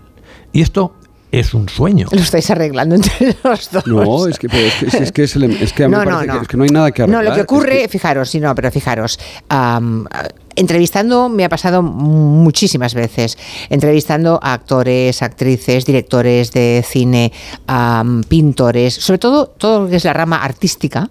Sobre todo la rama artística, más que, mm, eh, más que el resto de humanidades, ¿no? Lo que me he encontrado es que los padres siempre se llevan un disgusto, sobre todo cuando hay una familia de abogados, ¿no? Que de pronto el niño va a ser actor. Hay un enorme disgusto, salvo que el niño triunfe y de pronto se callan todas las bocas. Quiero decir que si todo el mundo hiciera lo que decís vosotros, todos renunciarían de entrada No, a profesiones Julia, que les gustan y a las que se quieren No, no, no, dedicar. yo no digo esto. Yo digo que cuando tú eliges ser actor, has de ser eh, Consciente muy de que puedes pasar hambre. De las Exacto. posibilidades escasas que tienes de llegar a Hollywood o de ser Antonio Resines en España. Tienes escasas posibilidades y si te la juegas, te la juegas. Ya. Yo lo que. Lo que Pon, me pon a Bardem de ejemplo, ¿eh? Sí, O de, sí. Lo que me gustaría es que el, cuando uno tiene 18 años hiciera una elección consciente. Ya. Sabiendo de los- los- los- los- las ventajas y los riesgos. Que si a los 18 años no sueñas, nunca vas a soñar. Es lícito que sueñes. Es que hay que decidirse a esa edad. Es claro. lícito. Y a mí, esta persona que quiere ser periodista y que quiere est- estar en la tele, y que, porque yo, a la mayoría de periodistas jóvenes que que yo conozco, su sueño es la tele. Eh, es lícito que sueñen, pero que esto tiene unos riesgos y han de ser frecuentes que posiblemente cuando vean que en la tele no hay manera que se vayan a la comunicación empresarial, que paga muy bien. Las personas que pueden ir de periodistas a comunicación empresarial no es tan creativo, para mí es bastante soso, pero pagan bastante Mira, bien. Mira, es como si mi, si mi hijo, si mi hijo pequeño que tiene on- 11 años me Te dice, dice que quiere ser actor. tenista, no, tenista profesional, yo Sí. le digo, mira Bruno, eh, lo que me estás diciendo es que, es que te compras que vas a ser profesor de tenis, porque uno de cada mil son tenistas profesionales y los otros 999 niños, igual que tú, que empiezan, que juegan y que ganan el campeonato de España infantil, son profes de tenis y pasan el resto de su vida en un, en un club de tenis pasando bolas a otros niños que sueñan con ser tenistas profesionales. Y ya está. ¿Y ¿Quieres ser tenista? Pues inténtalo. Pero, pero vas a terminar de profe de tenis, no pasa nada. Pero, pero Sí, luego, no, luego no protestes, quiero decir, lo has elegido y yo, yo- ya está. vamos, Ya. intentaría- intentaría- Pero luego sale Rafa Nadal, ¿sabes? Sí, claro, claro. Y, que cuando, mira, y cuando, cuando ganó, esto se lo escuché contar a Tony, cuando ganó Rafa Nadal el campeonato de España, eh, lo estaban celebrando con la familia y, y- y Tony Nadal le leyó 25 nombres y le dijo, ¿cuántos conoces? Y Rafa conocía de- a dos, a Correia y a no sé cuál otro. Y le dijo, mira, todos han ganado el campeonato de España, igual que tú. Todos han celebrado que el niño ha ganado el campeonato de España, igual que tú. De los 25 conoces a dos. Pero, ¿Tú dónde vas a estar dentro de, no, de- dentro de Ya. 10 años? O sea, vas, a ser uno de... Y ya está. Y, y eso es genial, porque, porque Rafa Nadal le- seguro que le motivó todavía más. ¿no? Mira, O sea, de- no mira hay una cosa que es fundamental en esta vida, es saberse conformar. Es luchar por lo que quieres. Sí, pero también escoger en base a la empleabilidad o al puesto de trabajo es muy triste, ¿no?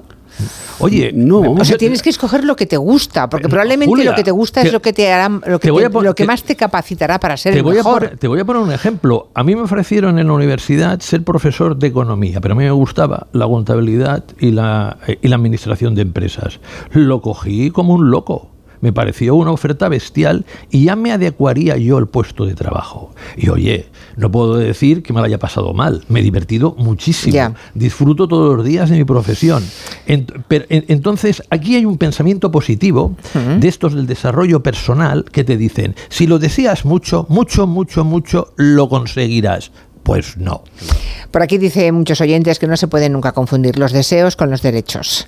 Bueno, Exacto, y tienen razón. mm, sí, y, y la vocación, preguntan otros, bueno, claro. Si, si tienes vocación y no te puedes ganar la vida, lo utilízalo como un hobby. Sí, Por pero si ejemplo, te puedes ganar la vida y no te gusta lo que haz- haces, acabas siendo un petardo No, también. haz lo que más te guste que te permita vivir Ya. como te gusta vivir. Pero, porque hay, hay vidas de mil, de dos mil, de tres mil y de, de mu- de cualquier número. Haz lo que más te guste con, re- condicionado a que, a que vayas a tener una vida, pues no sé, desahogada, suficiente, a, a que- a co- que te vayas a conformar con el pack. Porque el pack no viene con esto me gusta y esto no me gusta. O sea, ¿y a mí qué? O sea, por- por- eh, eh, no, es no es muy relevante si te gusta o te deja de gustar. No tienes que ser un pro de lo que te gusta. Puedes escribir novelas en tus ratos libres si, si te gusta escribir. No, no, no, no- tienes que convertir eso en una profesión porque no te va a dejar ganar lo suficiente, lo que a ti te parezca que es lo suficiente. Julia, para vivir. todos somos cracks en algo. El problema Hay que buscarlo, claro. es que eso que tú eres crack no lo detectas y te pones a hacer una cosa que te gusta,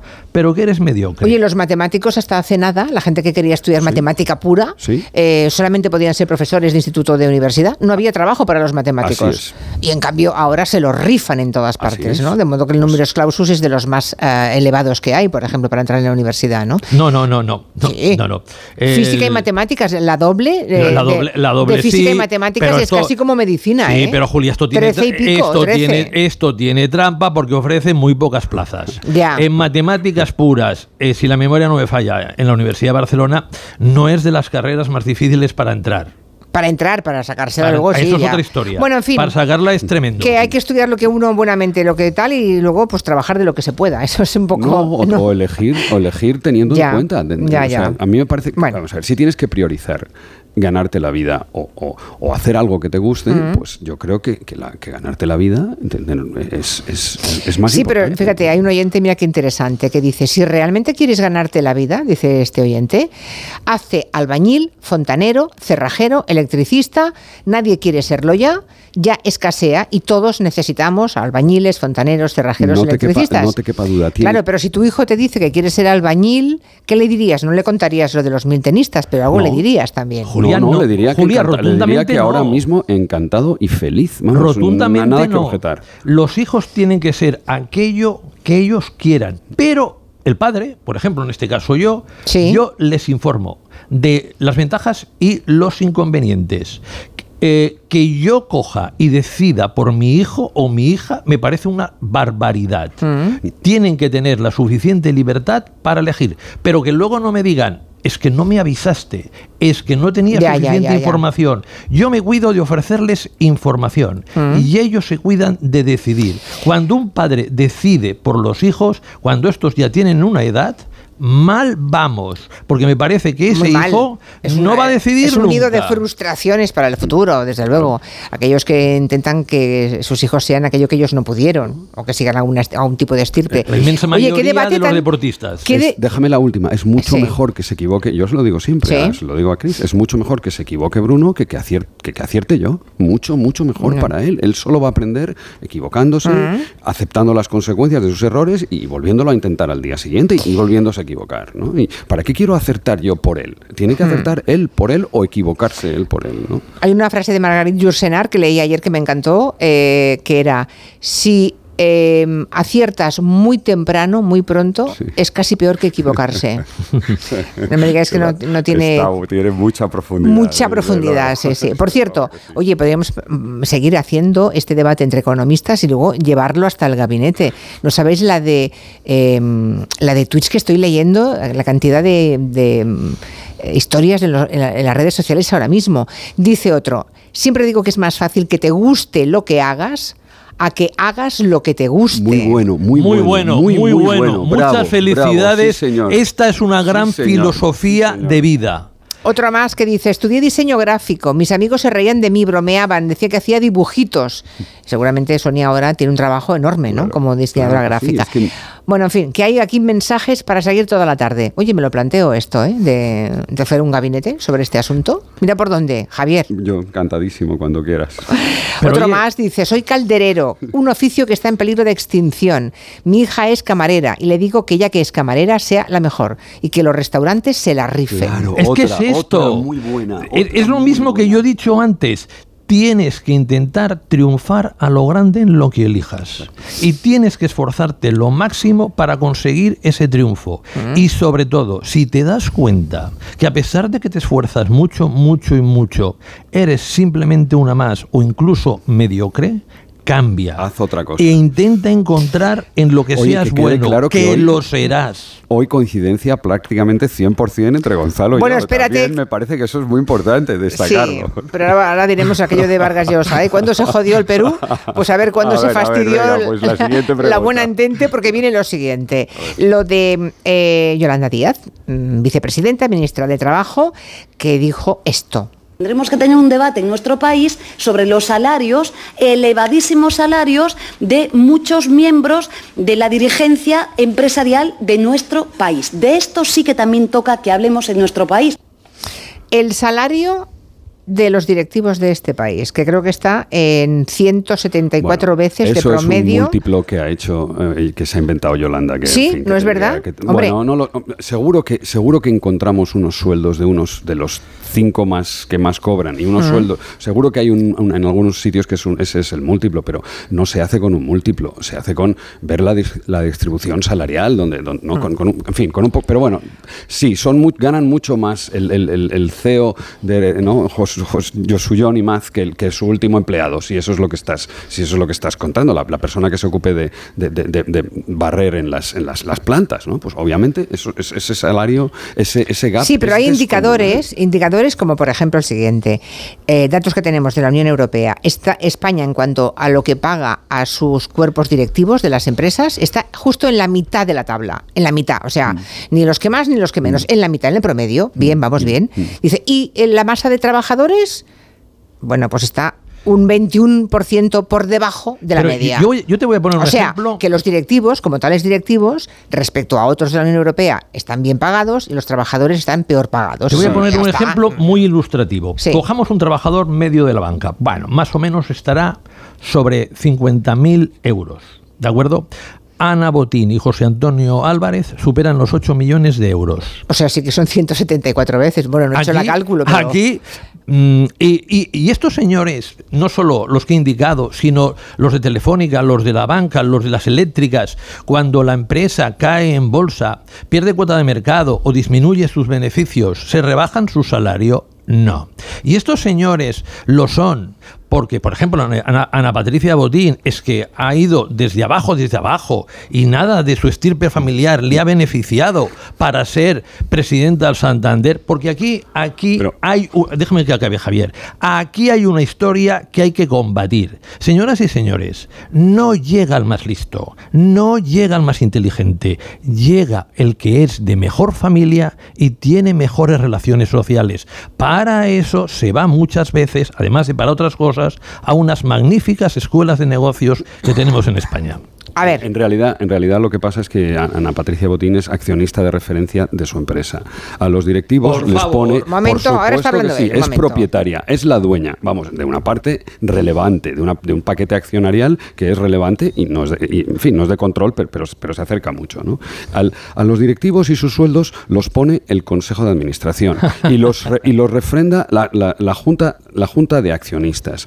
Entonces, si, si Repsol decide que quiere pagar a su CEO o el Banco de Santander quiere que decide que quiere pagar, eh, son los propios propietarios los que deciden contratar a esa persona. Es, es como el sueldo de, de- de Messi o de una estrella de la canción o de una estrella del deporte. ¿Por qué esos altísimos directivos cobran todo lo que, todo lo que cobran? Pues porque eso es lo que vale su tiempo. A ver. Porque si no les contratara esa empresa, pues se irían a favor. otra donde les pagarían algo parecido. Por favor, ni hablar, y si los dueños y si los accionistas y los propietarios de Santander quieren tirar su dinero y regalárselo a Ana Patricia Botín o a, o a su CEO, pues están en su perfecto derecho. ¿Qué dijo el tiene- presidente de la COE ante el tema que estamos planteando? El señor Garamendi dijo esto. que un ministro de España esté hablando de un intervencionismo tal de república bananera pone en peligro realmente esas inversiones de las que decía. Es que lo tengo que decir públicamente, es que claro, no vale ya todo. Bueno, a Garamendi no le, no, no le parece bien, ¿eh? Que A, a mí me parece... No le que- acaba de gustar. No, no, lo que, dice, lo que dice Yolanda Díaz me parece excelente. Yo creo que en este país nadie debería cobrar más de 500.000 euros. Y para que todo el mundo que nos oiga, esto no es, solo es de los salarios que se pagan en España, de los trabajadores, aproximadamente, no creo que ni llegue al 0,15%. Por lo tanto, implicados muy pocos.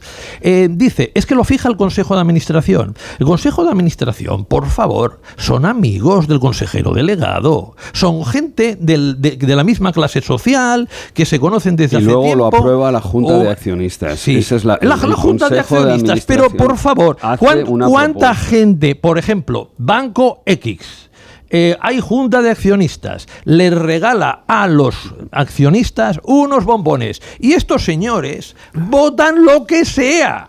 Pu- puedo- déjame, déjame que diga lo que a mí me Hombre, parece que sería sí, estupendo. ahora el otro, A mí venga. me parecería estupendo que no saliera nadie del sistema educativo español si su, que su tiempo no valga más que el salario mínimo interprofesional, lo pongas donde lo pongas. Y por arriba que ganen lo que quieran. A mí me preocupa mucho más los sueldos, los sueldos más bajos de la distribución, que los sueldos de arriba que me dan exactamente igual. No, pon, no. Un, pon un premio, pon un jackpot, pon que, que el- que- que el que más gane, gane 5.000 billones. Y Esto que que lo- y acabas que- de que decir, lo Javier, es Yo lo una que quiero milonga. es que nadie salga de mi sistema educativo suspendiendo PISA, eh, con, con fracaso escolar con, y, y no empleable. Y, A ver. y- y el peso recae sobre ti, sobre mí y sobre todos los educadores. Vamos de a este- de este explicar, país. vamos a explicar esto. Mire, vamos a coger Estados Unidos, que supongo, Javier, que creerás que no es un país comunista.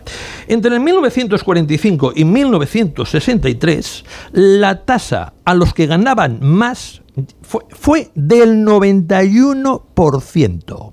Pero entonces, años más tarde... ¿Ganaba un par- más a qué te refieres? Que- la parte alta de, la de parte, La parte alta. el- la tasa impositiva más alta a los directivos de Sí, las sí. grandes empresas era del 91%. ¿eh? Y aquí teníamos gobernantes republicanos y gobernantes demócratas. Entonces, eh, ¿qué sucede? Pues que llega el neoliberalismo en los años 80. Y el neoliberalismo dice, hay que bajar los salarios de los trabajadores porque generan inflación. Y lo de los ejecutivos, no. Estos no, estos que suban lo que haga falta. Y a mí, si un señor dice, mire, yo eh, me quiero subir el salario un 10%, un consejero delegado, yo estoy muy de acuerdo. Siempre que le sube a la plantilla el 10%. Desde mi perspectiva, nadie debería cobrar como directivo más de 10 veces lo que cobra el trabajador mediano. De esta manera, no te preocupes, Javier, que conseguiríamos fácilmente reducir la ¿Harías- desigualdad en la mismo- distribución de la renta. ¿Harías lo mismo en un equipo de fútbol? Por ¿Harías lo supuesto. mismo? La estrella, Por el super crack, supuesto. ¿le pagarías a Messi como máximo 10 veces lo, lo que le Nadie al va a último? trabajar mejor porque en lugar de pagarle 500.000 euros, le paguen 9 millones de euros. Nadie. ¿Cómo, cómo puedes decir eso? Hoy tanto que lo puedo decir. Oye, yo, ¿cuántas ¿Tú horas trabajarías quieres? lo mismo por 500.000 que por 9 millones? No, no, no, no por 500.000, por mucho menos, que es lo que estoy haciendo Ok, ahora. por 100.000 que por 9, ¿te daría igual? Oye, ¿Te lo oye, tomarías 100 con el mismo interés? Perdona, ¿Te lo para la inmensa mayoría que nos está oyendo, por 100.000 haría maravillas. Y tendría una implicación Pues está, pero eso bestial. es- Eso, es justo lo contrario a lo que has dicho. No, no, no, no. El- oye, los directivos de ahora son mucho mejores que los directivos de 60 años atrás, ni hablar. Y entonces, por sí, los, que los ni directivos, hablar. los, si tú- los directivos de una gran empresa que tiene 100.000, 50.000, 80.000 trabajadores tienen una responsabilidad espectacular de que Más que el de la esas- General Motors de los años 50 y 60, cuando era el la Pues- principal pues- empresa del pues mundo. Probablemente sí, No, porque, porque no la- la- son la competencia mejores. que tenía, la tecno, cómo era la tecnología, el número de empleados que tenía, No, la complejidad del- de, la, de la economía en la que vivía. Ah, No, pues yo, yo es que Pero yo- claramente me parece que, No, que no. un, alto directivo, yo, yo no los envidio, pero, pero porque no, porque no me gusta su vida, no Pero su salario. venga, O sea, su hombre, venga, hombre, que Javier, tú y yo sabemos lo que trabajan. Venga, hombre, que, oye, un alto directivo, un alto directivo No, espera, ha sido... espera, Gonzalo, deja que te digas tú. Tú y yo ha- ha- sabemos ha lo que trabajamos mi- tú y yo, sido- pero no lo que no, trabaja no, un alto yo, directivo eh, eh, ha sido Miguel Blesa, porque le hacía las declaraciones de renta a Aznar. Un alto directivo ha sido Francisco González, porque le, caía bien porque era tan adusto como Aznar. Ya, pero eso es quizá y un alto directivo ha sido eso- Villalonga, porque era compañero del colegio de Aznar. ¡Viva la, meritocracia! Pero ese es un ¡Viva problema- los compañeros de colegio! Pero ese es un problema de la política, no de la empresa, diría yo. Igual, Hombre, igual. de de las cajas de, las ahorro. puertas Bueno, giratorias Claro, las claro, cajas. claro. Igual, claro. si tú tienes un padre que ha sido un gran directivo, tú, aunque no sepas hacer con la O con un canuto, Tienes mucho tienes- mérito. decir, Mérito y añadido. No voy a decir la escuela de negocios, pero en una determinada parte de España, para aquellos hijos que no eran capaces de entrar en la universidad pública, y estamos hablando de los años 50, se creó una escuela de negocios para que pudieran tener un título. Bueno, Lo- hoy os habéis enganchado con todo, ¿eh? No, al principio íbamos muy bien. Sí, no, pero principio. oye, además los oyentes están muy encandilados con esta con esta discusión porque están opinando. Bueno, ahora mismo podríamos seguir con ese tema también hasta las 7 de la tarde. Y tanto. O sea, no hay aquí un puñado de temas que tenemos que coger eh, y tirar de ese hilo en cualquier otro momento. Hoy ya no, porque ya no tengo más. Gonzalo Bernardos, Javier Díaz Jiménez. Buenas tardes a los dos. Besos. Un placer. Buenas tardes, Y cuidado. cuidado con lo que dices, Javier. Sí, sí, yo cruzo los dedos. En Onda Cero, Julia en la Onda, con Julia Otero.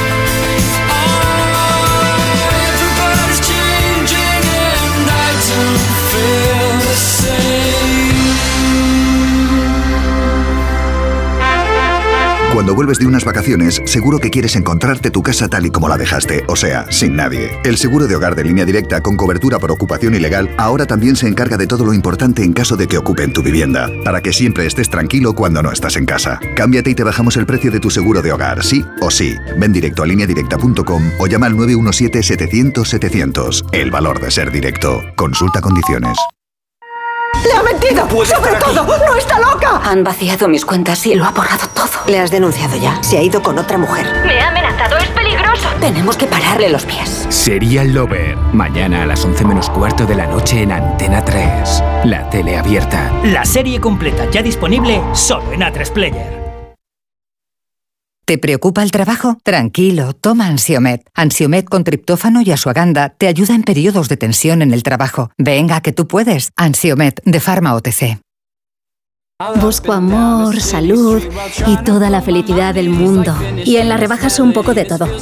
Cuando buscas, no siempre encuentras, pero en las rebajas del corte inglés siempre encuentras lo que buscas. Con descuentos en moda, deportes, hogar, accesorios, lencería, zapatería. Del 7 de enero al 29 de febrero, las rebajas del corte inglés. En tienda web y app. La técnica de construcción milenaria de la piedra seca ha dado forma a infinidad de paisajes en todo el mundo, pero muy especialmente en el Mediterráneo y en Cataluña. Este patrimonio de la UNESCO señala también cómo podemos afrontar algunos de los desafíos del mundo actual, la sostenibilidad, la resiliencia, la revitalización del mundo rural. De todo ello hablaremos en Julia en la Onda el jueves 25 de enero desde la exposición Dos Piedras, Paisajes Persistentes del Palau Robert de la Generalitat de Cataluña, la casa de la radio en el año de su centenario. El jueves 25 a partir de las 3 de la tarde, Julia en la Onda, con Julia Otero. Te mereces esta radio. Onda Cero, tu radio. ¿Cansado de toser? Toma Herbetón Respire. Herbetón jarabe con extracto de pino y eucalipto espectora y reduce el espasmo bronquial. Herbetón Respire. Consulte a su farmacéutico o dietista. Su alarma de Securitas Direct ha sido desconectada. Anda, si te has puesto alarma, ¿qué tal? La verdad que muy contenta. Como me paso casi todo el día fuera de casa trabajando, así me quedo mucho más tranquila. Si llego a saber antes lo que cuesta, me la hubiera puesto antes. Protege tu hogar frente a robos y ocupaciones con la alarma de Securitas Direct. Llama ahora al 900-272-272. ¿Te preocupa el trabajo? Tranquilo, toma Ansiomet. Ansiomet con triptófano y asuaganda te ayuda en periodos de tensión en el trabajo. Venga, que tú puedes. Ansiomet de Pharma OTC. Soy de legalitas porque cuando no sé qué hacer me dan soluciones. Como cuando pagaba IBI de más por una valoración catastral incorrecta y me ayudaron a recuperar 4.000 euros. O cuando me explicaron cómo contratar a la persona que cuida a mis padres. Hazte de legalitas en el 900 661 y siente el poder de contar con un abogado siempre que lo necesites. Y ahora, por ser oyente de Onda Cero, ahórrate un mes el primer año. En Lowy somos más cañeros que nunca, porque te traemos nuestra mejor ofertaza. Fibra y móvil 5G por solo 29,95, precio definitivo. Si quieres ahorrar, corre a lowy.es o llama al 1456. Tu radio.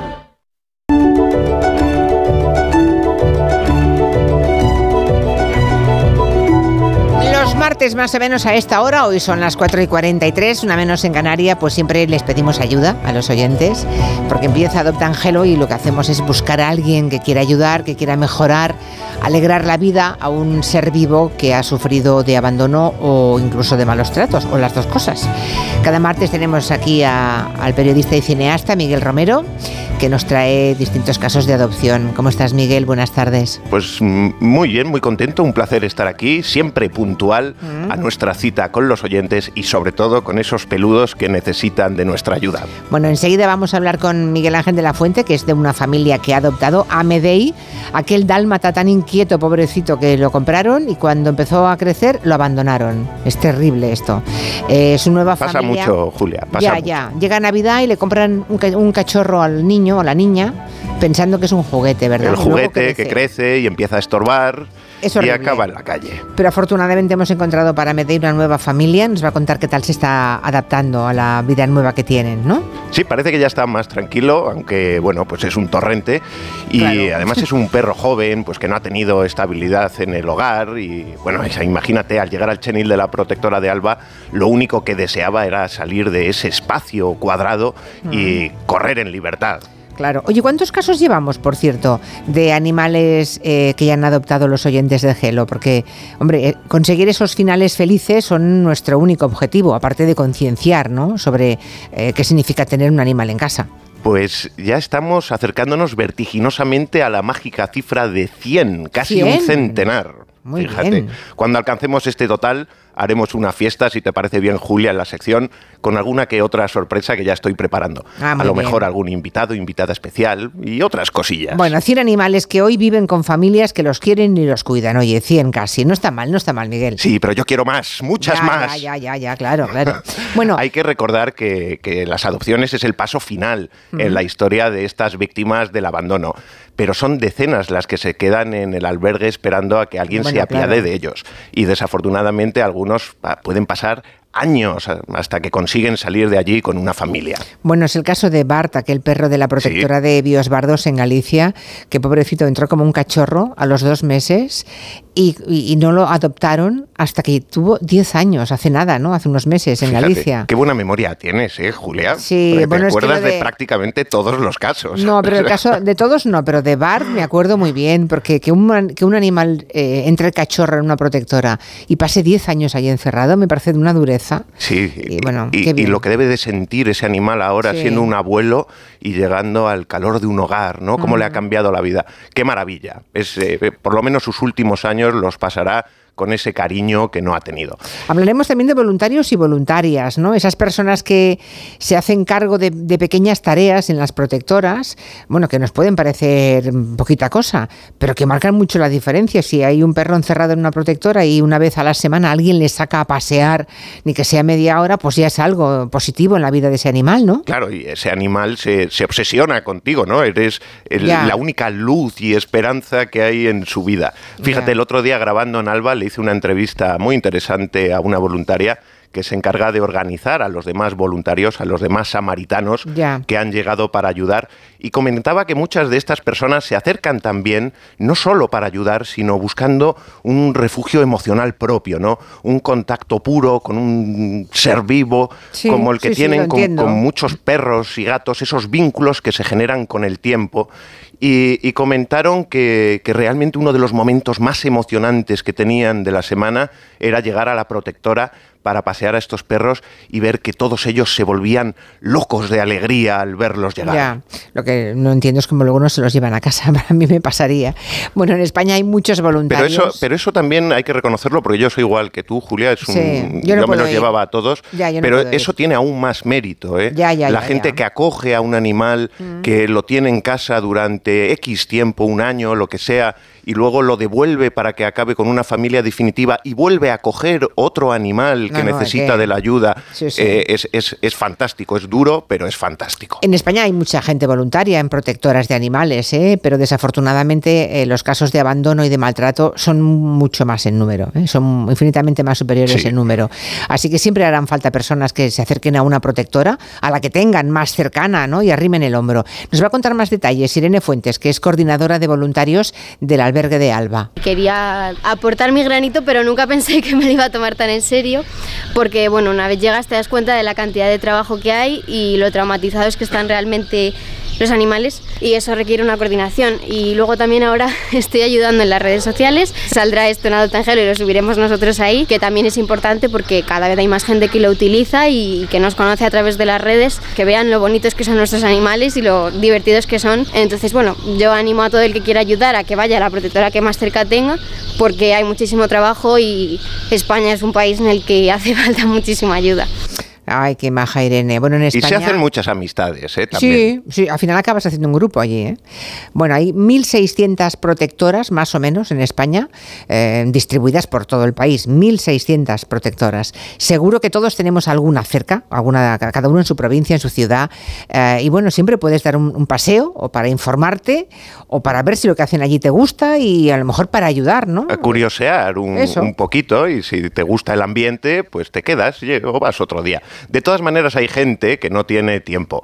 El trabajo, la familia, el fútbol y, por supuesto, ir a misa los domingos, pues no deja espacio para más que alguna que otra escapada. Bueno, pero esos también pueden ayudar si quieren, ¿eh? Sí, sí, si el no que quiere ayudar- tiempo, puedes ayudar económicamente. No hay, no hay excusa. El que quiere ayudar puede ayudar y pueden ser padrinos. Eh, personas que eligen uno, dos, quince, veinte perros o gatos para padrinarlos y la protectora les manda información actualizada del animal, fotos, vídeos, posibles adopciones. En fin, que apadrinar, apadrinar es también una buena solución para los que quieren ayudar y tengan posibilidades económicas, ¿no? Vamos a poner No es caro, ¿eh, Julia? Me- En Alba son 5 euros al mes, creo. Imagínate. Bueno, vamos a poner un fragmento de una entrevista que, que hizo Miguel a Juan Carlos García, que es precisamente uno de esos padrinos. Yo me dedico a ser padrino de uno de los animales que hay aquí, en concreto de una galguita que se llama calaña. Creo que son animales que han recibido una muy mala vida para todo lo mucho que nos pueden ofrecer, todo el cariño que dan y creo que es muy necesario darles una oportunidad a través de la forma del apadrinamiento como la labor que realizan aquí eh, los miembros que componen eh, toda la asociación de Alba, que creo que el trato y el cariño que les dan es muy de agradecer y muy humano. Bueno, pueden buscar, ¿eh? lo que decíamos, hay muchas protectoras en toda España, pueden buscar más información de cómo apadrinar en las webs de esas protectoras.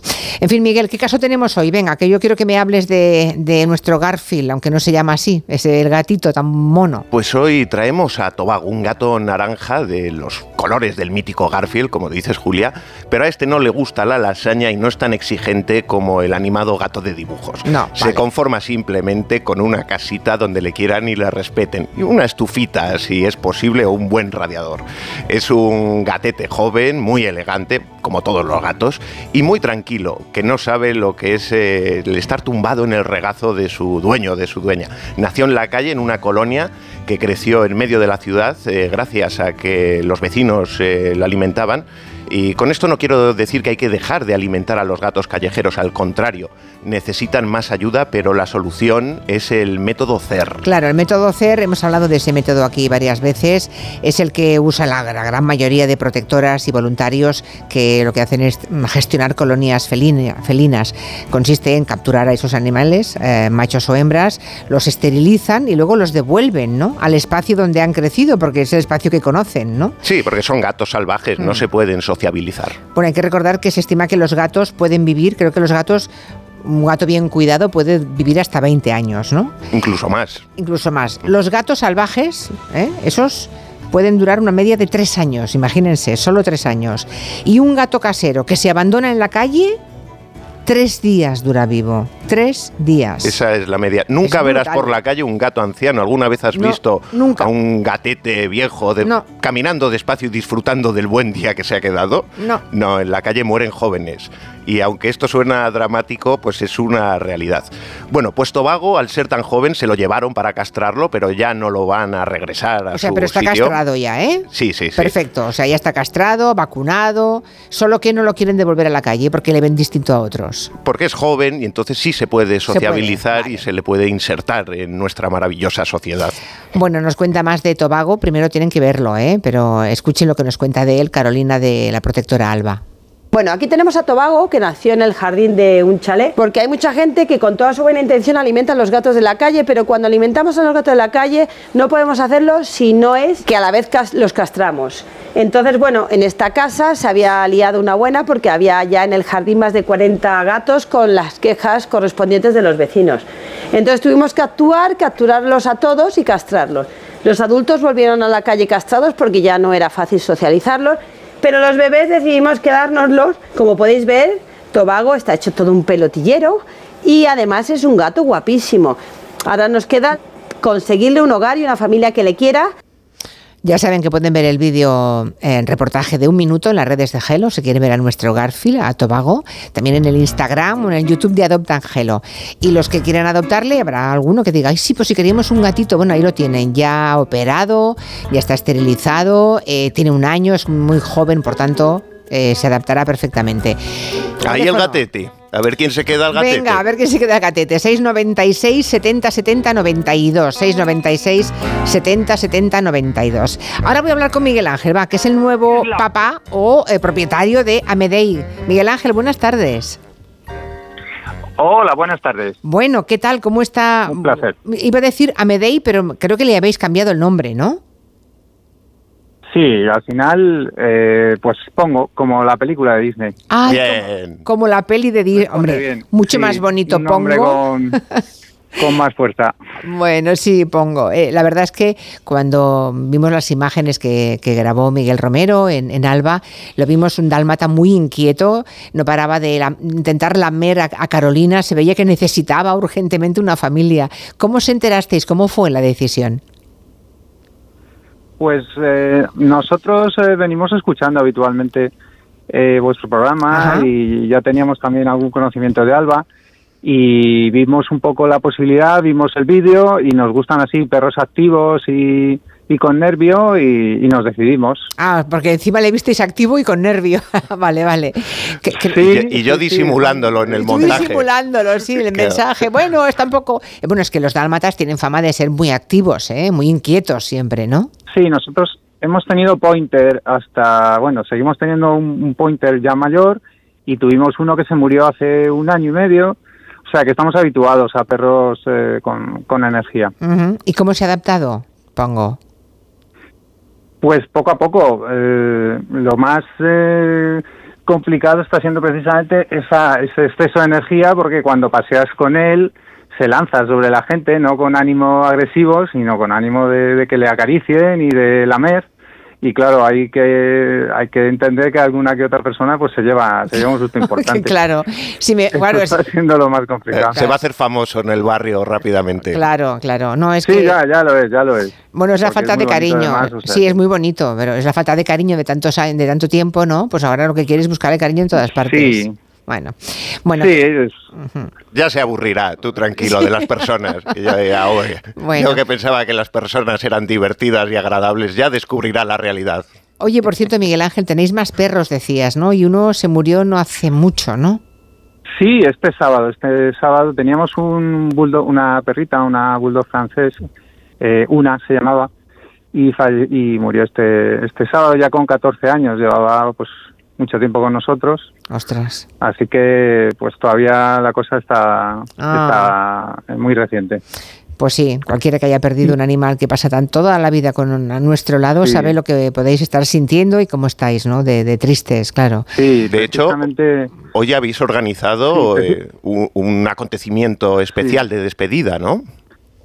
Sí, sí, nos lo ofreció nuestro nuestra veterinaria un poco de, de confianza y bueno, contactamos con, con una empresa que se dedica a esto y efectivamente esta tarde está organizado un- una especie de velatorio en el que está el animal de, de cuerpo presente, le, le incinera, o sea, es una salita en la que estaremos eh, un poco antes, le incinerarán y bueno, y finalmente nos, nos darán las, las Anda. cenizas y bueno, pues algún recuerdo más que hemos, que hemos contratado. Qué curioso, Miguel Ángel, no sabía yo que se hicieran velatorios así para perros. Bueno, también Es que son un gatos. miembro más de la bueno, familia. claro, claro, claro. Es que los que tenemos perro en casa lo podemos entender perfectamente. Y los que no lo verán más lejano, Sí. pero lo entendemos perfectamente. Es una, es una excusa para recordarlo. eh, Sí. Y, y bueno, pues hablar, hablar del animal. Exacto. Y encontrarse con amigos que también lo conocían y a los que seguramente también celebraba él, ¿no? O ella en este caso, claro. Y Miguel Ángel, ¿sabes si van a ir otros perros A, al velatorio? ¿A dónde te A- al velatorio a No despedirle. creo. Los- No creo. Eso No, también no, sería no, bonito, bueno, ¿no? Que no. dejaran entrar a los perros amigos del parque a que se despidan. Hombre, no. Sí. Yo no, no- no- no Sí, me no, parece pero buena pilla idea. un poco ¿eh? lejos de... Sí, pilla un poco lejos de donde estamos habitualmente, entonces pues no es no es tan fácil que, que vaya la gente del habitual del barrio, que, que Pues- conocía a una. Mira lo que vas a escuchar, a ver si te suena. Mira, mira, Miguel Ángel. Ah, el que está narrando soy yo, el de la piel manchada. Mi nombre es Pongo. ¿Y saben una cosa? La idea tan socorrida de que la vida de solteros es tan glamorosa y excitante, para mí era una gran tontería. La vida de Un solteros... fragmento del Pongo de Disney, ¿eh? Sí, además en esta secuencia está mirando por la ventana y eh, el pongo de Miguel Ángel hace lo mismo, ¿verdad?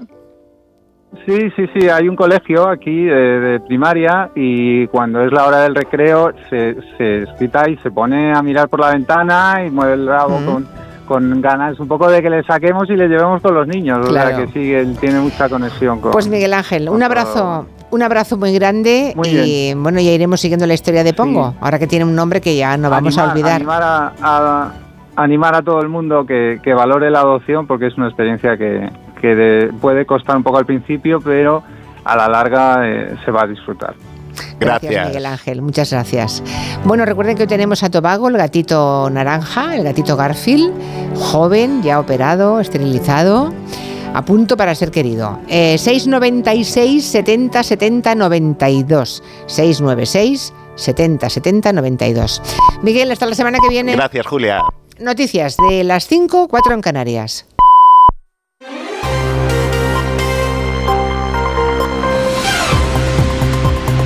Noticias en Onda Cero.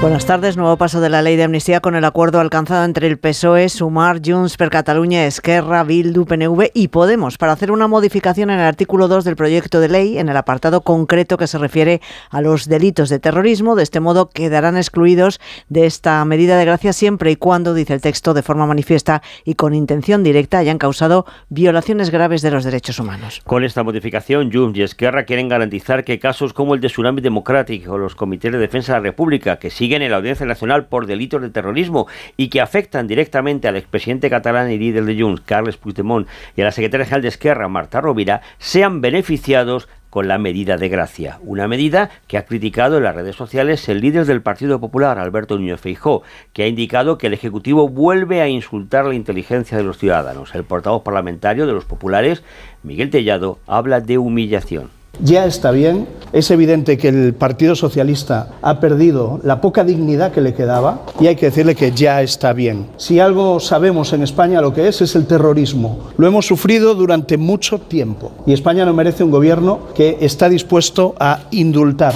a perdonar, a amnistiar a terroristas con tal de seguir en el poder todo el tiempo posible.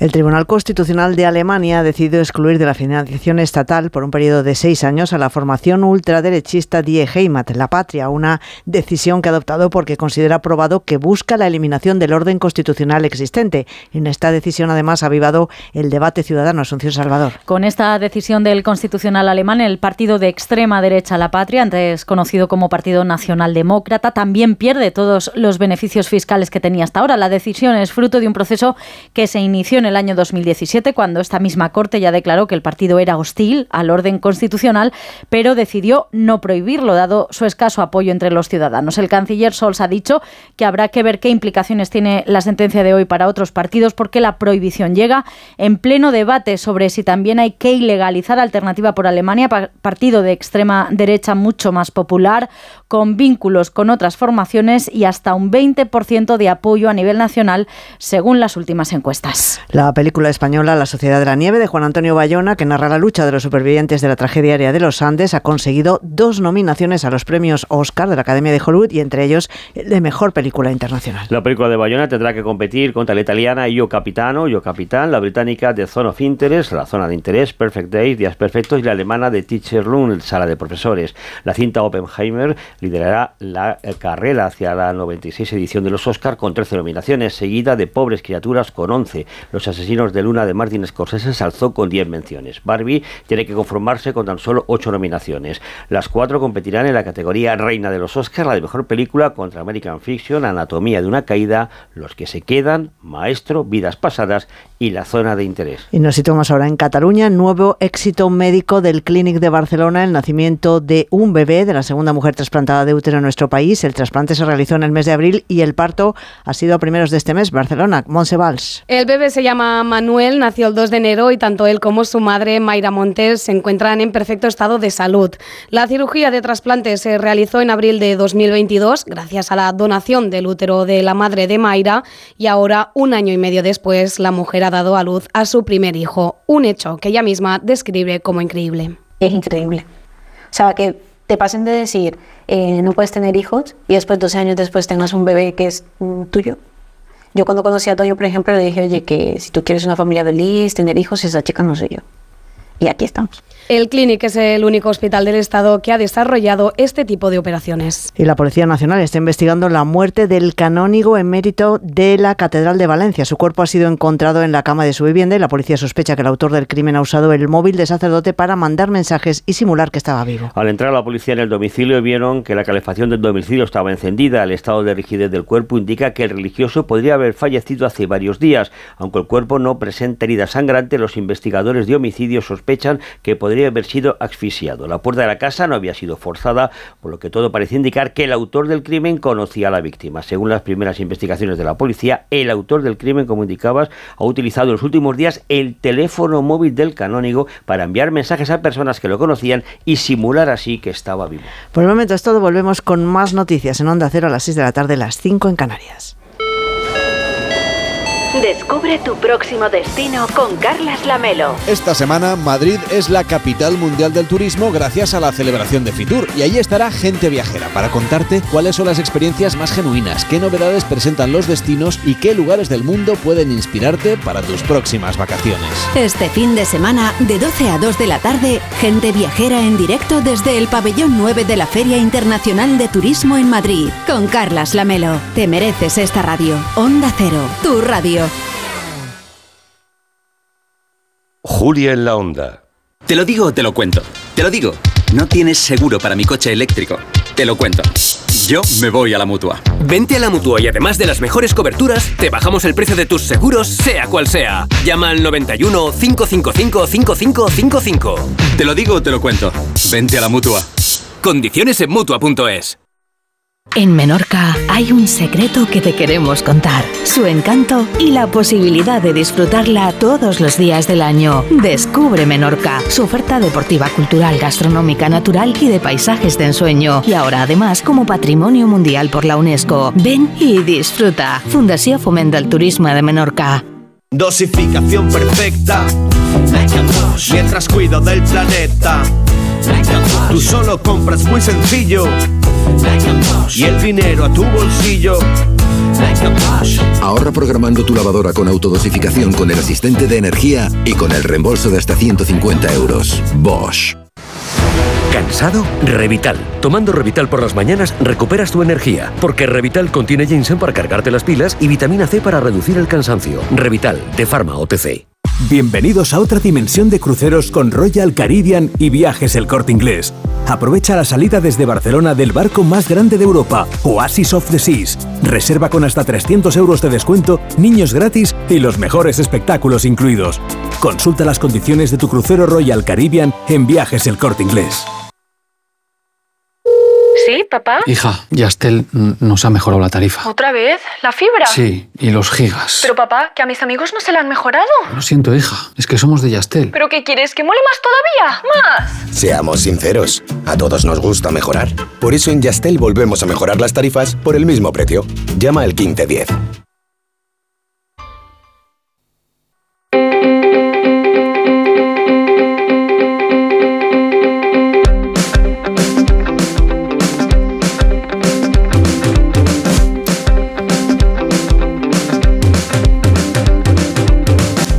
Nuestro siguiente colaborador está un poco fuera de su hábitat natural, porque él, suele venir los jueves aquí. Pero como el jueves hacemos el programa en directo en Barcelona, pues ha intercambiado el papel y el lugar con Pilar Eire, que ya vive aquí en Barcelona. Así que es Pablo González Batista.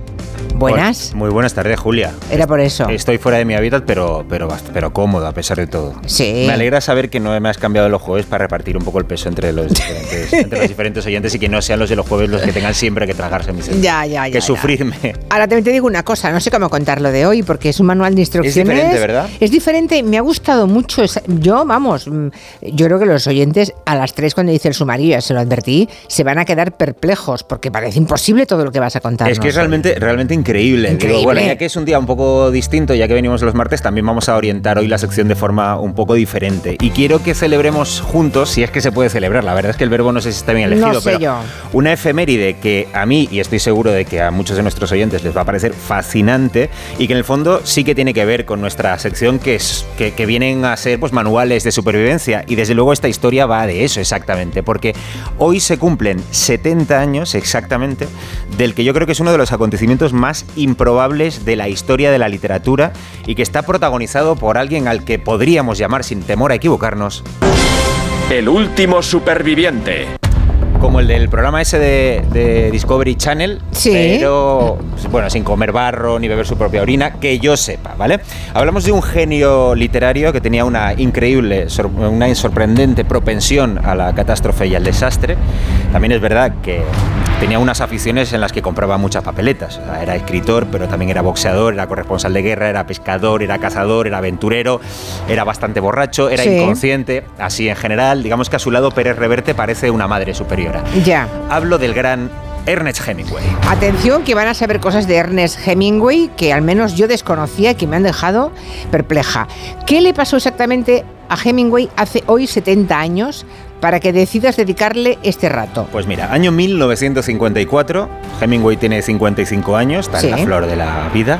Ya Bueno, ha- vale. que sí, hombre, que sí. Ha ganado un premio, ha ganado un premio Pulitzer ya, está a punto de que le den el Nobel, está casado ya con su cuarta mujer, Mary Wells, y como Hemingway a veces era un romántico, pues decidió que le iba a regalar a Mary por Navidad un viaje a África porque tenía- les hacía mucha ilusión fotografiar desde el aire las cataratas Murchison, ¿vale?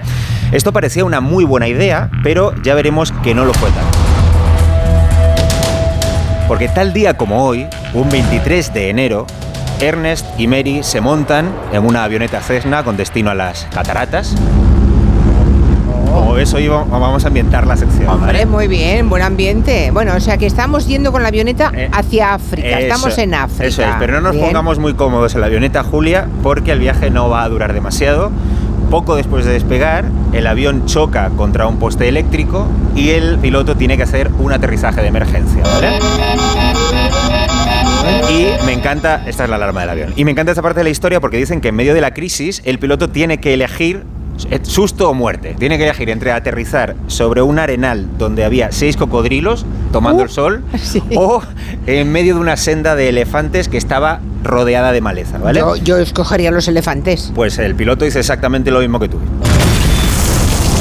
¿Y qué pasó? Se estrellaron, el- la mujer de Hemingway Mary se fracturó varias costillas en el accidente y la verdad es que Hemingway salió razonablemente bien parado con un golpe en la cabeza. Eso sí, vamos a ver a lo largo de la sección de hoy que, la, que Hemingway se, llevó muchos- golpes en la la cabeza, cabeza. Pero, pero muchos. Los tres, eh, es decir, Hemingway, Mary y el piloto, pasaron la noche en la jungla acompañados de elefantes. Es que, es increíble el nivel de Oh. superproducción que está alcanzando esta sección hoy.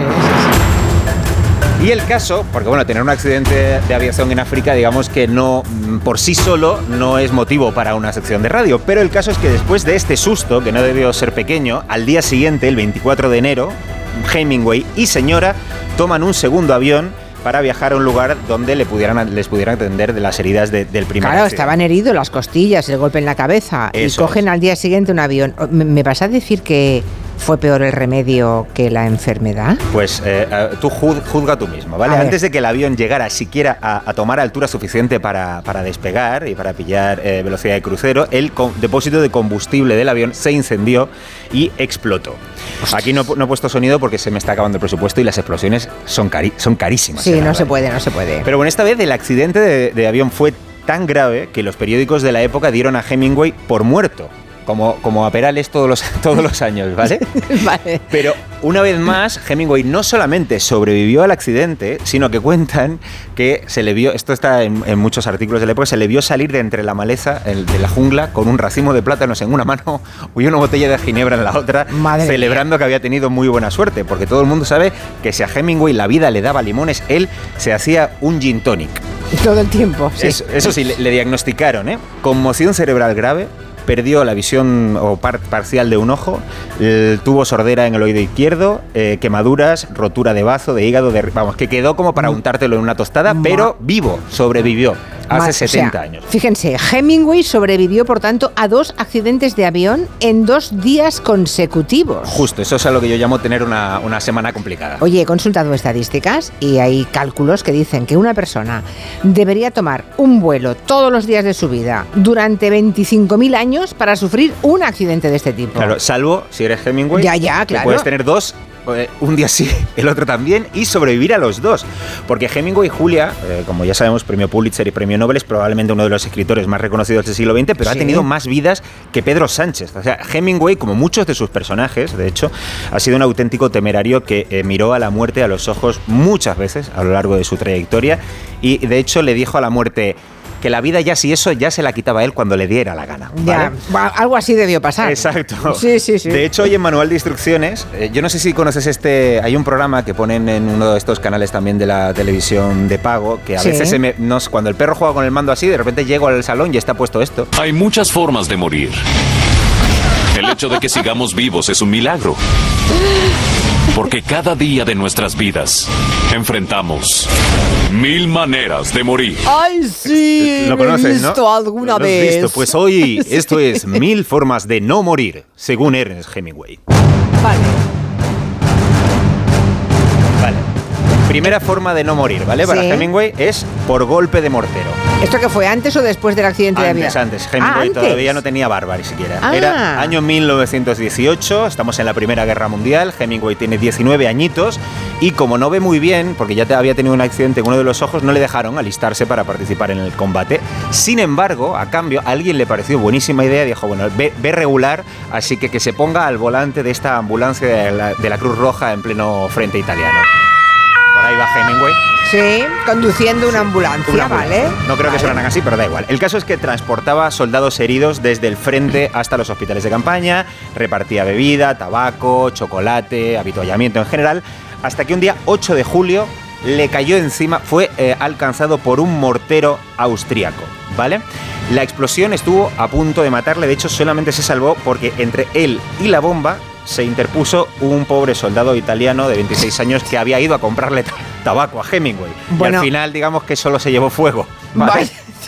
¿Veis cómo el tabaco mata? ¿Veis cómo el tabaco mata? A ver un momento. eh, em, ¿Del mortero austríaco Hemingway salió? También, hombre, claro, estamos en, en el Claro, tenía 18, todavía 19 tenía que escribir años, claro. Sí, sí, pero lo que pasa es que salió regular.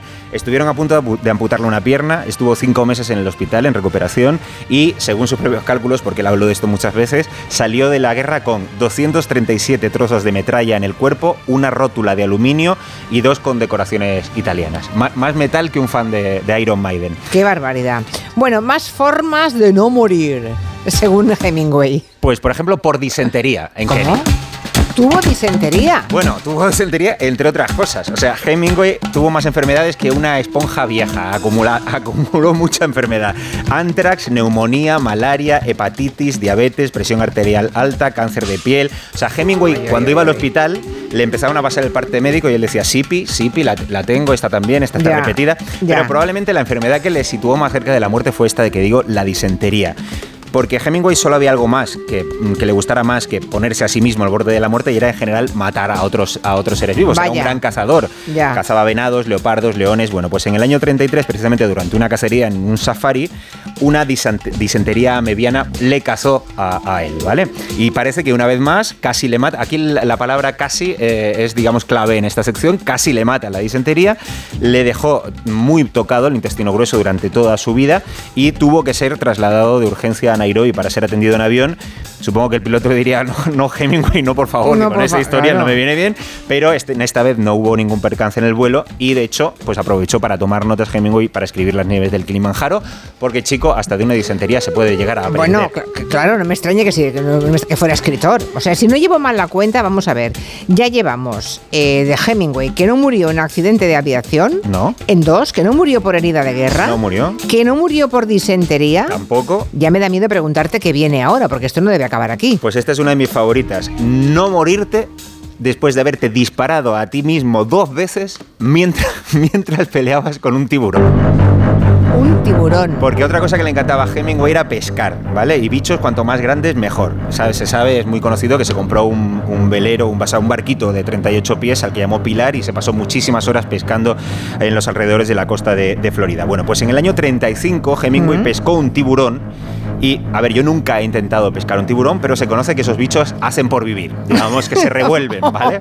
Hombre, a ver. Así que Hemingway trató eh, de rematarlo en el barco con un método que yo no creo que aparezca en la revista Jara y Sedal. Digamos que sacó su revólver y disparó varias veces eh, al bicho con tan mala suerte que dos de esas balas fueron a parar a sus propias piernas. No puede ser, pero este, estas ganas de matar todo lo que se movía, que por eso le encantaban también los toros, claro. También le cantaba todo lo que supusiera Todo que ponerse sangre. en riesgo. Pero Ya, tú ya. dispararse dos veces, la primera vale, pero seguir disparando hasta dispararte una segunda vez en la otra pierna hay que ser muy insistente. Pero el tiburón, ¿qué pasa? ¿Que caminaba por el barco, por la cubierta? Ya o- te digo que, es, que deben de hacer bastante por vivir, ¿eh? debe pegar Ya, ya, ya. bocados y coletazos y de todo. El caso es que también se recuperó y de hecho Hemingway mandó una carta a una revista dando consejos sobre cómo había que disparar correctamente a un tiburón sin correr riesgos de quedarte cojo por el camino. Madre mía, Va- vale que dispararse a uno mismo la pierna puede no ser el gesto más heroico, a todo lo contrario, pero si tienes que hacerlo, por lo menos que sea cazando un tiburón, ¿no? Claro, así sí, así Claro. sí. Bueno, terminamos con una rápida recopilación, porque, digo, hay más formas aún de no morir. Hay más Hemingway. formas. Madre más mía. formas, sí, señora.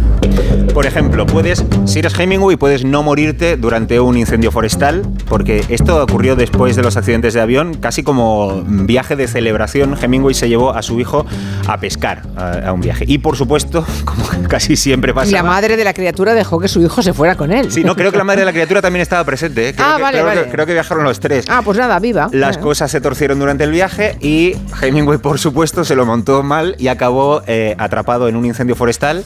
Sufrió quemaduras de segundo grado en las piernas, la cara, la mano izquierda, el brazo derecho, el torso, por supuesto también en la cabeza en general. Pero es que también podríamos no morir siendo Hemingway en accidente de tráfico, porque no uno, no dos, sino tres accidentes graves de tráfico sufrió Hemingway a lo largo de su vida. Uno le tuvo dos meses en el hospital y casi le cuesta un brazo. En el otro chocó contra un tanque de agua, salió disparado a través del parabrisas y le dieron más de 50 puntos. ¿Dónde? En la cabeza. ya, ya. Te digo que se llevó más palos que una piñata en el cumpleaños de Froilán. En otro se aplastó la rodilla y, por supuesto, también se golpeó la cabeza. Así que Hemingway tiene peor historial al volante que todos los protagonistas de la historia de los anuncios de la DGT. Bueno, me estoy exhausta solo de imaginarme esa vida de Hemingway porque, bueno, todo el mundo lo sabe, ¿no? Hay que añadir que fue él mismo el que decidió quitarse la vida, ¿no? Un 2 de julio del año 1961 se suicidó. O sea, al final demostró que solamente él podía acabar con él. Efectivamente, o sea, Hemingway se pegó un tiro con su escopeta favorita porque era de ese tipo de personas que tienen una escopeta favorita. Él estaba quejado Ya. de, de varias enfermedades, por supuesto tenía muchas secuelas de los accidentes que había sufrido a lo largo de su vida y además Bebía tenía manía- mucho, bebía, bebía muchísimo, mucho. tenía manías persecutorias, él creía que el FBI le estaba persiguiendo y bueno, después de, de conocer su historial, no me extraña que algunos de los obituarios, cuando se conoció la muerte de Hemingway, empezaban con eh, distintas variaciones de esta frase. Esta vez parece ser verdad. Hemingway ha muerto. Esta, esta vez sí. Esta es la buena. Madre mía. De hecho, Julia, él tiene una frase muy conocida que viene a decir que todo hombre tiene dos muertes, ¿no? Una cuando le entierran, a él tardaron mucho en enterrarle, y otra cuando alguien dice su nombre por última vez. Y aquí estamos, 70 años después de sus dos accidentes de aviación, volviendo a pronunciar muchas veces el nombre de Hemingway, así que finalmente ¿No ha él ha logrado ser inmortal. Pues sí. Gracias a la literatura y también gracias a una vida muy azarosa, llena de percances en las que desafió y digamos que esquivó a la muerte un montón de veces. Pues la verdad es que yo desconocía buena parte de esta de este flirteo constante con la muerte. ¿eh? Yo también. Pero, ahora entiendo hay más mucho que cosas. aprender, Hay Uh, mucho que aprender de Hemingway en este manual de supervivencia Ya, que, ya, que ya, hacemos cada jueves y a veces algún martes. Algún martes, porque hemos intercambiado hoy a Pablo González Batista por eh, Pilar Eire, que nos acompañará el jueves. Mira, aprovecho para decirlo, que hacemos el programa Cara al Público en el Palau Ruber, en Barcelona. Vais a hablar de la piedra seca, he oído, Sí, ¿no? sí, Qué sí, cosa sí. más apasionante. Lo digo en serio, ¿eh? No, No. sabía que existía el concepto. Piedra Claro. seca. Luego pensé, claro, hay piedras mojadas también. Hombre, lo de los incas, piedra sobre piedra sin nada que las una. Claro, claro, claro. Lo de los incas ya es, en fin, es un prodigio, ¿eh? Y patrimonio de la humanidad, además. Claro, claro, lo es, lo es. Bueno, pues vamos a hacer un programa sobre eso y más cosas de, mm, de lo que De interés para en Palau Robert. Sí, sí, sí, sí. Eso será el, el próximo jueves. Y a ti ya te veo el otro jueves. El siguiente entonces, jueves, el siguiente, perfecto. ¿vale? Muy bien. Besos. Un beso muy fuerte. Vete con cuidado, no cojas un avión. No, no, no, voy a ir con cuidado y por la sombra. y no entre cocodrilos y elefantes, los elefantes. Elefantes siempre. Vale, elefantes y el siempre. tiburón, déjalo. Que, ti- que siga nadando. Al al que Por no, favor. es que, no sé- nade, que nade. No se me ocurre ni cómo pescarlo. Ya Ya, tendría ya, que aprender primero a eso. Venga, un abrazo Adiós. grande. Chao, chao.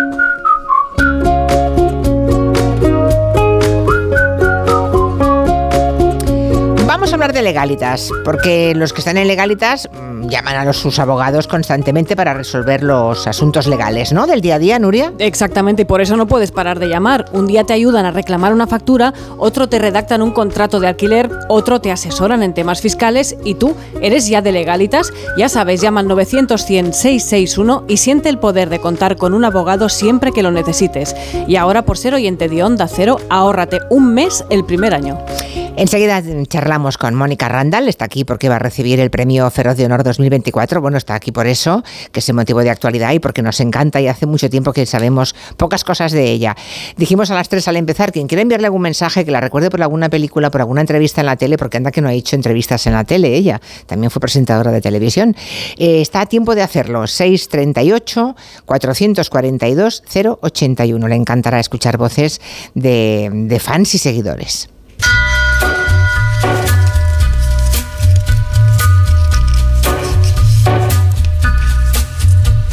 En Onda Cero, Julia en la Onda, con Julia Otero. On a gathering storm comes a tall, handsome man in a dusty black coat with a red right hand. Te lo digo o te lo cuento. Te lo digo, encima de que traigo a mi hijo, le subes el precio del seguro. Te lo cuento. Yo me lo llevo a la mutua. Vente a la mutua con cualquiera de tus seguros. Te bajamos su precio, sea cual sea. Llama al 91 555 5555. 91 555 5555. Te lo digo o te lo cuento. Vente a la mutua. Condiciones en mutua.es. Soy Manel de Carglass. Con las heladas, el agua que se acumula en el interior de un impacto puede congelarse y agrietar tu parabrisas. Por eso, no te la juegues. Si tienes un impacto, mejor pide tu cita llamando directamente a Carglass o en nuestra web. Carglass cambia, Carglass repara. Ahora en Carglass queremos que mejores tu visión cuando conduces bajo lluvia. Por eso, con la reparación o sustitución de cualquier luna, te aplicamos el tratamiento anti lluvia gratis. Carglass cambia, Carglass repara. Promoción válida hasta el 10 de febrero. Consulta condiciones en carglass.es. Más que 60 consigue un sexy 60% de descuento en tus nuevas gafas. Infórmate en soloptical.com. Soloptical, solo grandes ópticas. Si abres el libro del bien vivir por la página 9 podrás leer la siguiente reflexión. La felicidad no te la dan los metros cuadrados.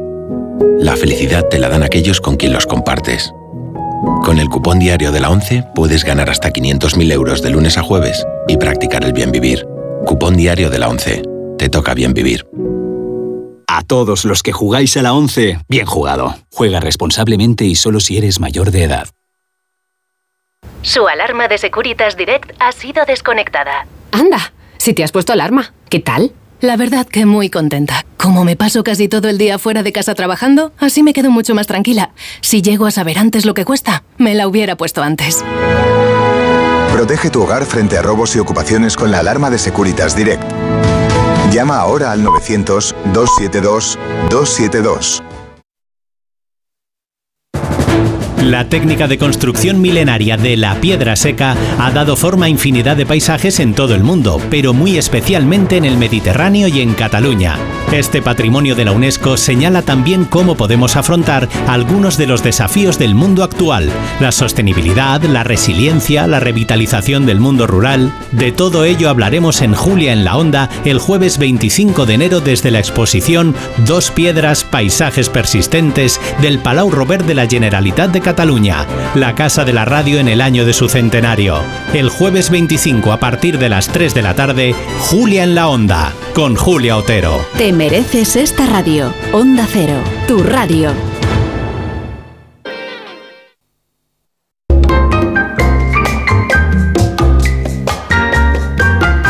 En Onda Cero, Julia en la Onda, con Julia Otero.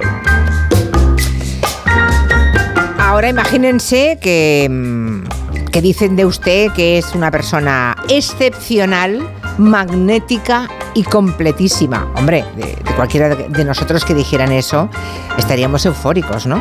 Bueno, pues son los tres adjetivos que la Asociación de Informadores Cinematográficos de España han dedicado a nuestra invitada y le van a otorgar por eso el premio Feroz de Honor 2024. Ella es doña Mónica Randall. ¿Qué dices? ¿Esto han dicho de mí? Hombre. Ah, por favor, repítelo, te lo ruego encarecidamente. Excepcional, Regálamelos. excepcional, magnética y completísima. Por favor, A ver, es que no tengo palabras. ¿eh? Vamos, no puedo mejorar Pues mira, eso. ¿eh? Pero de verdad, son encantadores. Sí, sí, pero sí. qué gente tan Pues mira. agradable y tan inteligente. Que saben valorar las cosas que tienen delante, ¿no?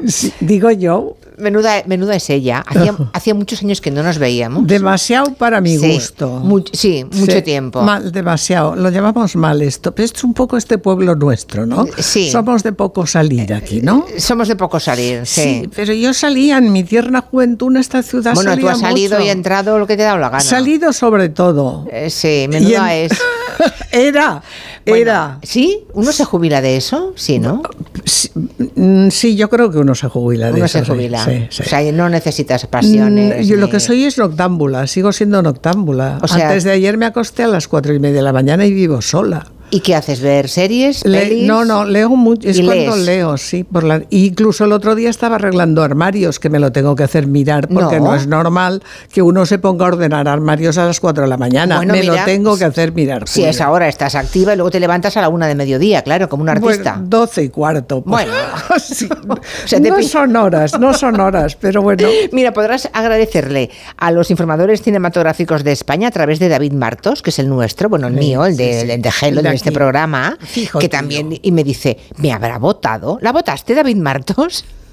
Bueno, eh, por supuesto. eh, en fin, ofende la duda. Acá. Mónica, enhorabuena. Pero bueno, estoy encantada. Claro. Esas cosas que habéis dicho, no sabía que habíais dicho estas maravillas. Espera, que te voy a decir algunas más, Pero ya verás. Por favor, Eh, te- se han pasado un pelo. Te tiene ¿eh? mucho cariño David Martos. Luego te ha preparado así una como cuatro pinceladas de toda tu trayectoria. Espera, espera.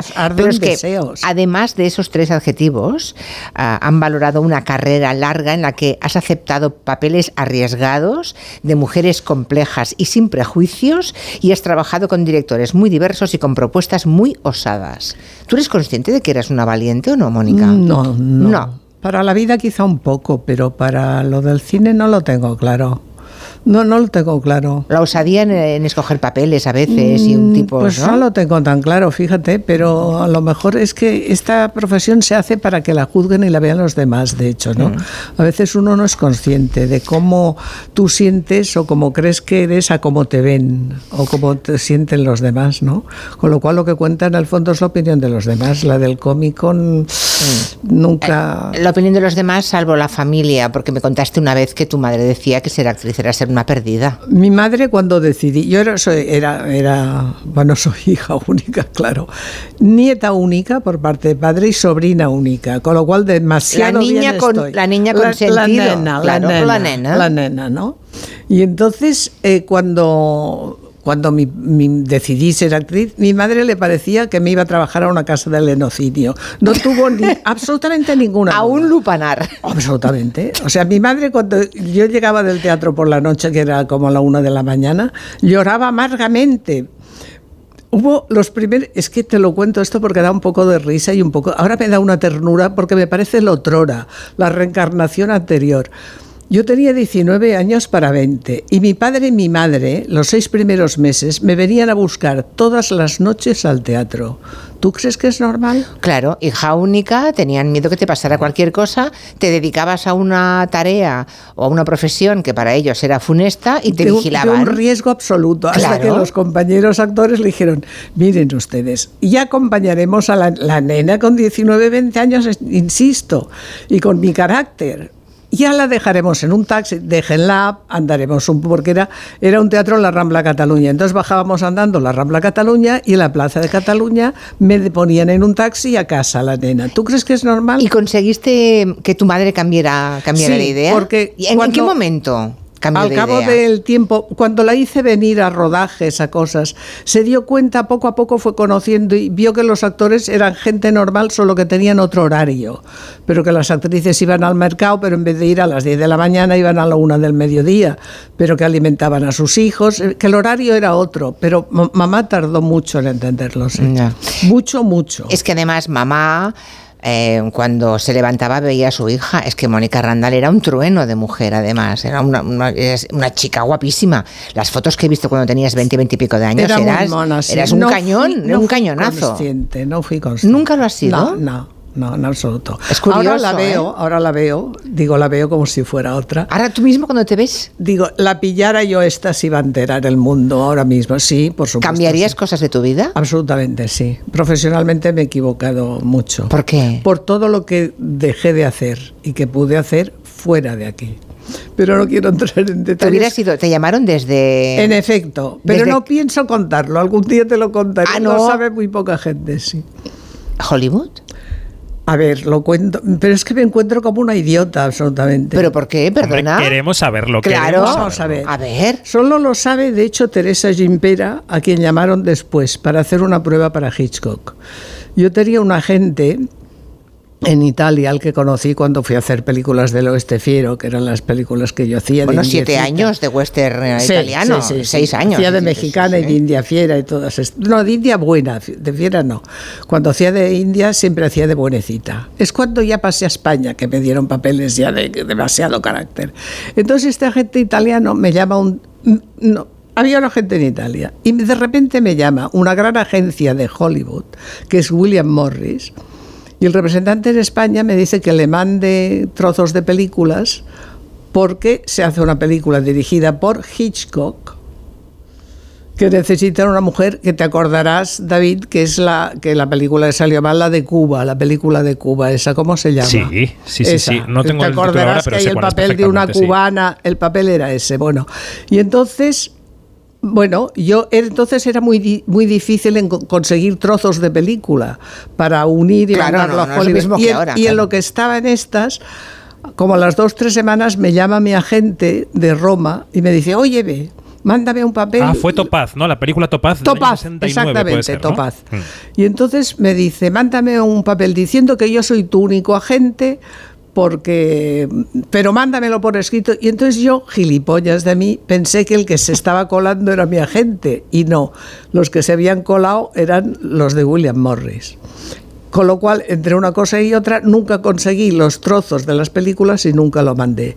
Entonces, a los cuatro o cinco meses fue Teresa Gimpera, hizo la prueba, como ella era una rubia estupenda y guapísima, no pegaba. Y me acuerdo un día hablando con Teresa y con Craig Hill, Craig me dijo, es que el personaje exactamente eras tú. Claro, si veis la película, va incluso peinada como yo iba. Y, la actriz que lo hizo era una representada también de mi agente en Roma. Oh, o sea, solo ¿te que era alemana, sí, solo que era alemana. Y ellos querían una española que tuviera inglés, pero con acento español.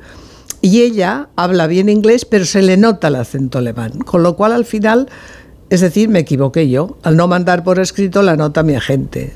O sea, la culpa es mía, porque si te llama Hollywood hay que ir con todo. ¿Me Bueno, entiendes? O sea, no te hubieras amilanado, no te hubieras, no. no, pero me equivoqué ahí totalmente. Este hecho fue exactamente así. Madre mía, pues esto no lo habías contado, ¿no? No, por, de, la, de la rabia que me da de los gilipollas. Pero la- pero ahora- Solamente porque pensé que mi agente era deshonesto. ¿Tú crees Ya. que es normal?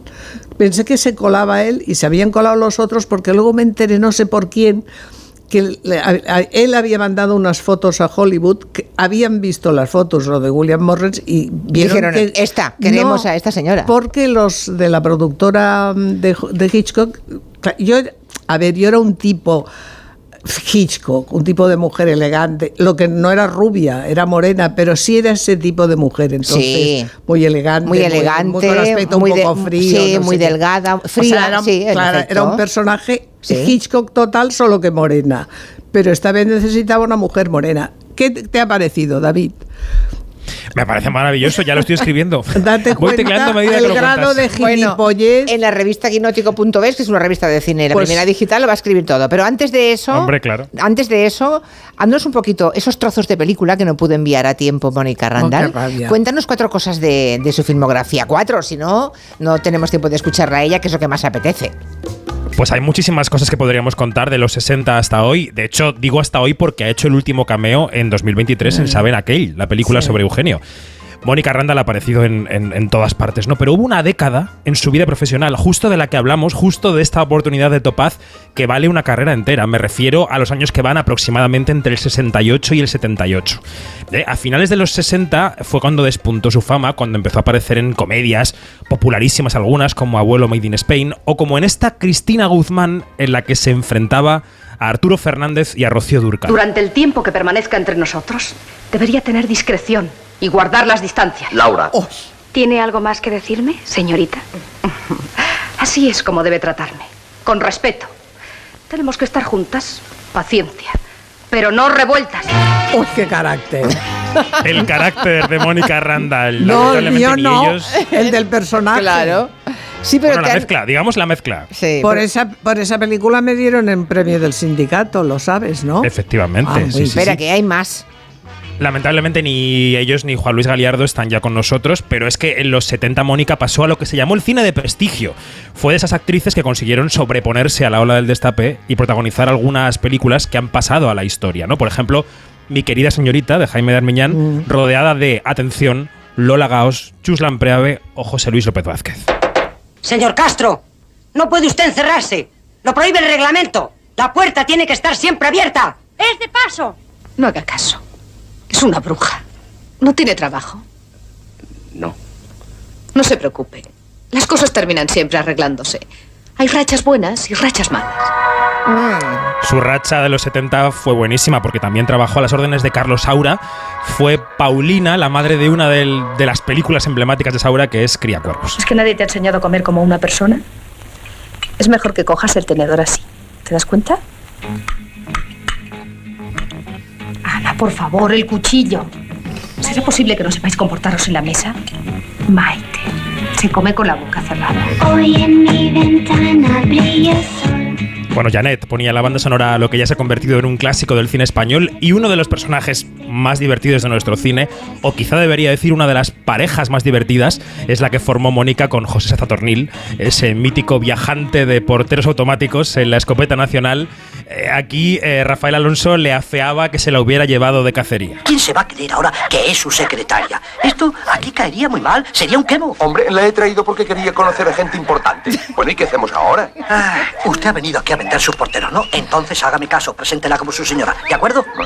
Señora, vamos a saludar al ministro. Nos vemos, ¿eh? Hasta luego. Nos vemos. Oiga, esta señora es muy rara. Sí, ¿verdad? Sí. Dicen que es un tío. ¿Un tío? ¿Qué me dice? Pero, pero está muy rico, ¿eh? Bueno, volvería a trabajar con Berlanga en Todos a la cárcel. Protagonizó Últimas tardes con Teresa. La Sí. vimos en series, Juntas pero no revueltas, Ana y los siete, pero nada, yo diría, como aquella década magnífica que nos deja como regalo para siempre Mónica Randall. ¿Y por qué un día dices basta? Te dejas una película. Bueno, que, eh, que no, pero una que, que- Ya sabía yo, ya sabía yo. No, pero esta es importante porque retrato de familia. ¿Ah, sí? Sacado, sí, lo digo porque recibí el premio de protagonista del Sindicato del Espectáculo, que era el equivalente al Goya de la época, y el premio de la crítica a la mejor actriz, el premio del CEC. O sea, me llevé los dos premios más importantes. Es una película con un papel muy, muy dramático y que me gusta mucho hacer, pero nunca me llaman para estas cosas dramáticas ni para la comedia. Solo de mala. Me fui por eso. ¿Pero por qué? Pues es que por- además eso lo han llevado a tu carácter, como si tú fueras así, no tiene No, nada que para- ver. pero no, no mala. sí. Carácter- No, no, no. Carácter fuerte. Claro. Soy un ser encantador, ¿a que sí, Julia? Completamente. Ah, pues ya está. Yo todas las veces que te he entrevistado y que he estado contigo, Claro. me has parecido un cielo. Es que lo soy, la verdad, pero se ve que No, te- y, además pero- con, y además con una libertad. Una mujer que en los años 60 y pico, 70 dice, soy alérgica al matrimonio. Eh, Me da claustrofobia. le da la claustrofobia, es que es fantástico. A ver qué mujer interesante te dice eso en los años 70.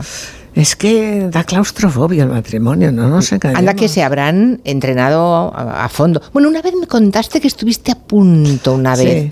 Mm, faltó nada. Sí, pero fue por. Sí, sí, porque sí, era feliz, era muy feliz y porque él insistía en casarse. Yo no he querido casarme nunca en la vida, pero nunca de nunca. No sé por qué, porque soy hija de un matrimonio perfecto. Quizá por eso, un compañero mío que, con el que viví años, eso sí, la convivencia la tengo, es el matrimonio lo que no me gusta. Entonces, la convivencia tampoco mucho, pero en fin, he convivido como todo hijo de vecino más o menos, normal, ¿no? Y entonces me acuerdo que él me dijo un día, te estás cargando a nuestra pareja porque quieres tener una que seamos como tus padres, porque mis padres eran eso de las películas que uno sueña del amor eterno y la perfección, que nos han peleado en la vida, que es el uno vive el uno para el otro y para mí, eso lo he vivido en casa. Y ha sido tan perfecto que es cierto que las Que no has querido competir por ahí. No, nunca han sido mis relaciones como esa que vi en casa. Y eso a lo mejor ha sido malo, porque me parecían todas una birria o- y no lo eran, estaban bien. Creo que la última película fue en el 93, eh, fue la de Berlanga, Todos a la cárcel, ¿no? Casi de- fue de las Pues últimas. no, hice otra, el- no, he hecho Bueno, has otra- hecho un cameo ahora en Saben Aquel no, con David hice Trueba. una de malísima también. Una de mala. Sí. Ya. De todos modos, eh, no sé, no, no, tampoco caemos, ¿eh? no sé cuál era. No me acuerdo Cría cuervos no. No, Cría Cuervos fue antes, acuerdo, sí. sí fue antes. ¿Y por qué dejaste todo? Mira, un día estaba en un plato. Esto no debería decirlo. Porque eras muy joven. Llevaba una peluca que me molestaba, ¿no? Y de repente estaba un eléctrico arreglando focos y no sé qué. Y dije, a ver, ¿yo qué hago aquí? Pretendiendo ser otra, repitiendo unas palabras que han escrito otros, pero ¿esto qué es? Me pareció una tontería. Entonces, claro, un actor no puede pensar esto. Todo lo contrario, claro. Bueno, es que todos los trabajos vistos así, vistos desde, desde una perspectiva extraña y crítica, Claro, no, y- podemos llegar a la misma claro, conclusión. Pero ¿Qué hacemos aquí en la radio hablando ahora? Es otra cosa. Eso sí me gustó a mí. La Bueno, es que etapa fue que, yo tuve periodística, eso me gustó mucho. Lo de las entrevistas me gusta. Porque es uno que entrevista a una persona, depende de lo que el otro te contesta, tú le preguntas, depende de la relación que se produzca entre. Es otro tipo de cosa. Pero lo de repetir frases que han. No sé. Es que. Lo maravilloso que tiene por otro lado la profesión de actor es que rebuscas dentro de ti y encuentras muchas personas, todos tenemos muchas personas dentro, solo que la gente no busca dentro de sí mismo. Nosotros los actores por obligación tenemos que buscar dentro de nosotros Para dar- mismos y encontramos Ya, el otro que claro, está para dar verosimilitud a ese Claro, personaje. pero en aquel momento tuve un momento de demasiada crítica a la que me aferré durante muchos años y sobre todo no me estimulaba las cosas que me ofrecían que siempre eran por mi físico. Es decir, a mí el aspecto físico me ha perjudicado extraordinariamente. Yo tenía que haber ¿Tú pasaste un- por la, la fase del destape? ¿Te, No, te- no. te obligaron a desnudarte? No, solo un retrato de familia, pero era una película absolutamente, es decir, no iba corriendo Sí, detrás de sí. Alfredo Holanda en pelotas por los pasillos. Había una escena con Miguel Bosé, era una escena muy dramática, porque es una mujer que está enamorada de, del hijo de su amante, de su examante. Es una novela de Delibes que se llama Mi idolatrado hijo Sisi. Y de eso se adaptó un guion. Fue también nominada a la mejor película del año. Yo dos premios, Ferran dice el mejor actor, es decir, una película absolutamente en serio. Y ahí había una escena de amor entre Miguel Bosé y yo que después Miguel Delibes hizo cortar. ¿Ah, sí? Sí, porque la- cuando la repitieron por televisión la gente estaba esperando para ver a Miguel Bosé en pelota viva. Y a ti. Que estábamos Hombre, los... No, no sobre todo Miguel. Bueno, estábamos bueno. los dos. Entonces, es decir, yo, para dar envidia a las admiradoras, he tenido a Miguel Bosé desnudito entre mis brazos, que se sepa. O sea, pero fue la única. Fue la única Ya. vez, sí, lamentablemente. Están los oyentes. He estado mirando por aquí. Sí. No, he estado mirando por aquí la última película para tener el dato correcto y veo, Mónica, si no me equivoco, que puede ser Tiempo de Tormenta de Pedro Lea, 2003. No, mm, hice otra en la Costa Brava, pero no me acuerdo del título. Yo también tengo lo mío, ¿eh? Sí, bueno. eh, Claro. ¿Cómo es que en el Me Yo Too conozco estaba pensando, una mujer que era, tú dices, me ha perjudicado tu físico, eres Sí. una, una mujer guapísima. Am, aquí en España lo del Me Too no ha funcionado en el mundo del cine o del teatro.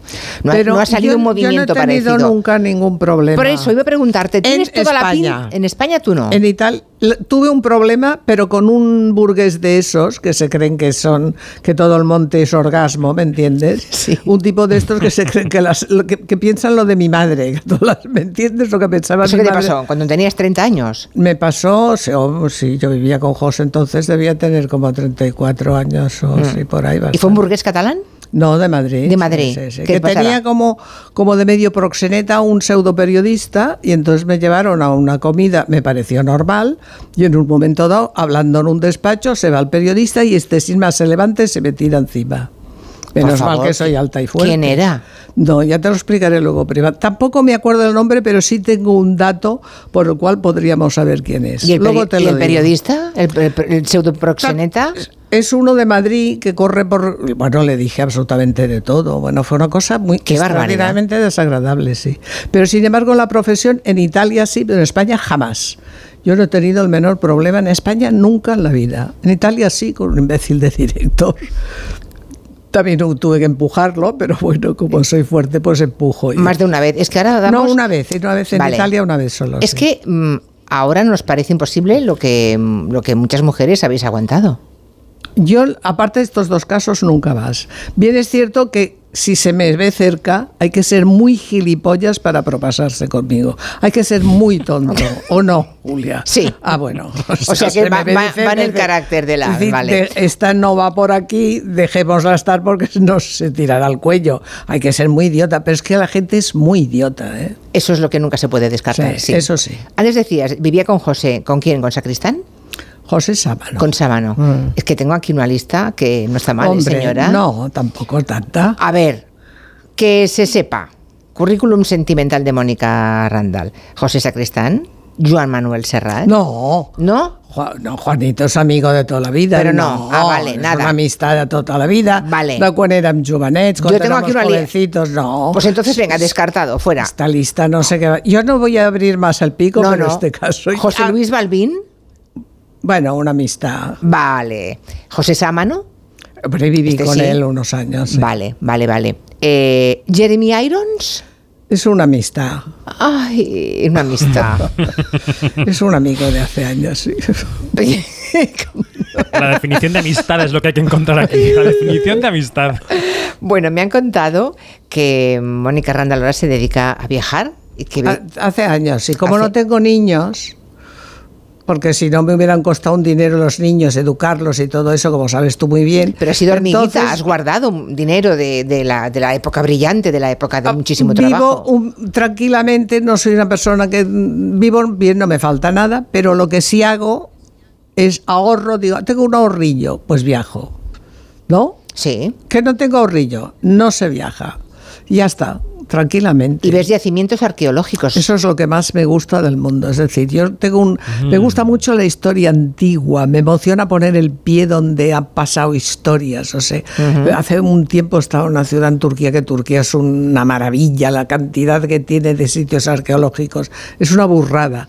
Entonces estaba en una ciudad que fundó Alejandro. Y digo, madre mía, esta ciudad la vio Alejandro, la fundó él. O sea, me, me corren como escalofríos por el cuerpo, sí, sí. ¿Y viajas sola, no? No. ¿Tienes He viajado amigos? sola también, ¿eh? ¿Ah, sí? Porque, sí, sí. A veces estos compañeros de vida que he tenido, a alguno de ellos no le ha gustado viajar. Y yo, mm, pues si me voy, me voy y luego vuelvo. Sí, a mí me gusta. A ver, el viajero viaja solo, de hecho. ¿eh? A mí me gusta mucho viajar sola porque es cuando más me entero de todo. O sea, hago lo que quiero, mm, veo. Soy muy pesada porque lo veo todo. La última piedra que queda en un rincón, yo voy y la veo. Entonces soy muy pesada. Es decir, me gusta viajar sola, pero no viajo sola. Viajo con amigos, gente que le gusta lo mismo que a mí. Mónica, si ahora te llamo un director que tenga tu respeto, no digo cualquier director, ¿eh? un, un director o directora al que tú respetes y te ofrece un papel, o- o, mm, dirías que no. Si es de mujer guapa y con carácter, ya te digo desde ahora que sea quien sea, no. Si es de mujer guapa y con carácter. Siempre me llaman para lo mismo, se ha acabado. O sea, de Se señorona, acabado, se o ha sea, acabado. de señorona burguesa, bien, no. toda la vida, es decir, es que ya me daba risa. Cuando me llamaban me decía, es que hay un papel que... te-". Y entonces yo decía, espera un momento, yo te explico cómo es el papel. Me acuerdo un día que estaba en Tallín subiendo una cuesta al castillo, que hay una cuesta de aquí, que iba yo absolutamente fatigada y cansadísima, y me llamaron para para hacer. Dije, espera que te describo el papel. Y le describí el papel me dijo, y la, la chica hizo una pausa, me dijo, bueno, digo, ¿a qué es igual? Dice, no, sí parecido, digo, no sigas. Y siempre es, me he cansado de eso. O sea, un- sea, ah, tiene o que ser- rompen con esa imagen o nada. Sí. Pero si rompen, te ves capaz todavía de dar el paso. Espero que no se me haya olvidado, pero también lo dicen de ir en bicicleta y la última vez no sé si supe ir muy bien en bicicleta. ¿Ibas sea en bicicleta? ¿Has montado bicicleta? Sí, en Aragón los veranos, en mi Pirineo aragonés Lo que, no, lo que no has montado tú. No, muchísimo menos de lo que la gente se cree. Lo que pasa es que como hay unos esos misterios que dice David. Claro, ¿entiendes? claro. Sí. Oye, ¿me ya has pensado qué vas a decir en Los Feroz cuando recojas el premio? Pues no. ¿Ha sido grato enterarte Ha de que sido te han dado...? muy, muy grato. Qué sí. bien. Sobre todo a estas alturas de la vida, mm, es muy agradable que la gente piense en ti, porque piense que has hecho algo que, que ha valido la pena, digamos, ¿no? Mm. Ahí, eh, si ahora entras... eh, ¿Tú tienes Twitter? No, antes monja, fíjate lo que Ay, te digo. vale, entonces O sea, nada. antes monja que tener redes sociales. Vale, es que tendrías que ver los mensajes que estoy recibiendo para ti de montones de oyentes de todas las edades ¿Ah, que sí? te ¿En recuerdan, serio? en serio, en serio. Estoy enamorándome de esta mujer, que gozaba escucharla, me pasaría horas. Pero bueno, Qué que- mujer tan encantadora, tan segura de sí misma. Ah, bueno, eh, Tienes una clientela muy inteligente, Julia. Bien es cierto que si no, no te escucharían a ti, también es Bu- cierto. Bueno, te lo agradezco muchísimo. Pues que sepas que tienes que preparar un discursito, ¿verdad, David? Para el feroz. Algo claro. de que se entrega, claro. ¿cuándo es el Ya día? lo tiene pensado seguro, el viernes 26. No, Viernes no te 26. creas, tengo una duda que ahora le consultaré a Julia. Después, porque tengo una duda razonable, pero muy privada. Vale, se ha acabado el tiempo. Mónica, me ha encantado reencontrarme contigo. A mí también. Seguiremos con mucho interés lo del premio Feroz. Y un día hay que, hay que seguir más Sí, charlando. Otro hombre, día. sí, porque es que, como decía un amigo mío de esos que has citado, life is so short. Sí, demasiado corta. Demasiado, sí. Hasta pronto. Bueno, querida, me ha gustado mucho estar contigo. Se te quiere y se te admira muchísimo. Gracias. Adiós, David. ¿Te veo en Madrid? Hombre, por supuesto, te entrevisto el viernes. Ah, Claro, qué hombre. nervis que Sí, sí. dicen en mi pueblo. Las seis y con Canarias. Noticias con Rafa La Torre. Este martes la Copa del Rey se juega en Radio Estadio. A partir de las 9 de la noche, en la web, en la app, en Onda Cero País Vasco, en las emisoras de Vigo y de Tui y en el 954 de la Onda Media de Madrid, Celta Real Sociedad. Después del enfrentamiento del sábado en Liga, vuelven a encontrarse en cuartos de final a partido único. Este martes la Copa del Rey se juega en Radio Estadio. Con Edu García. Te mereces esta radio. Onda Cero, tu radio.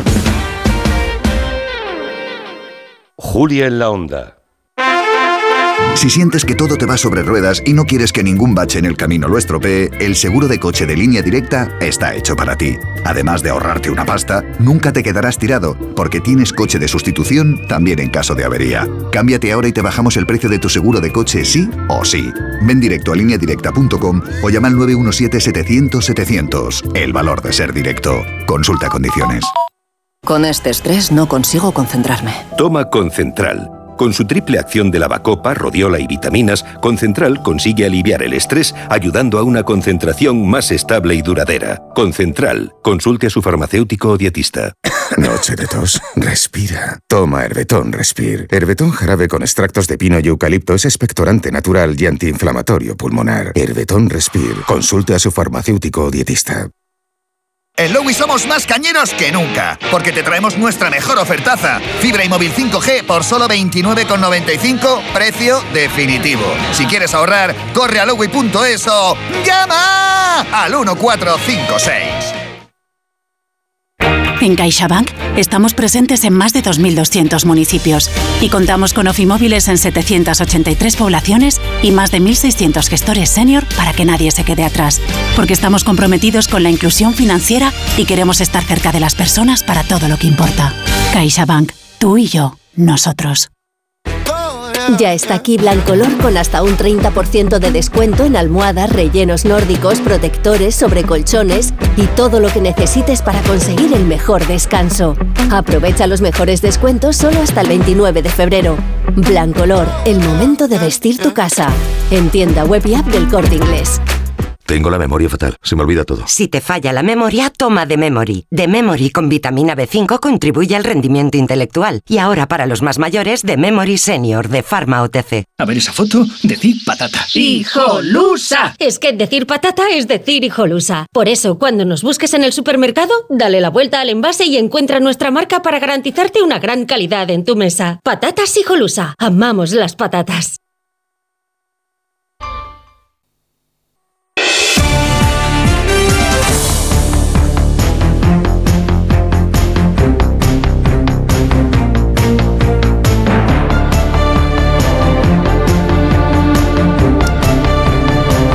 Pues ya es tarde, son las 6 y 12 minutos, una hora menos en Canarias, es tiempo ya de empezar el gabinete.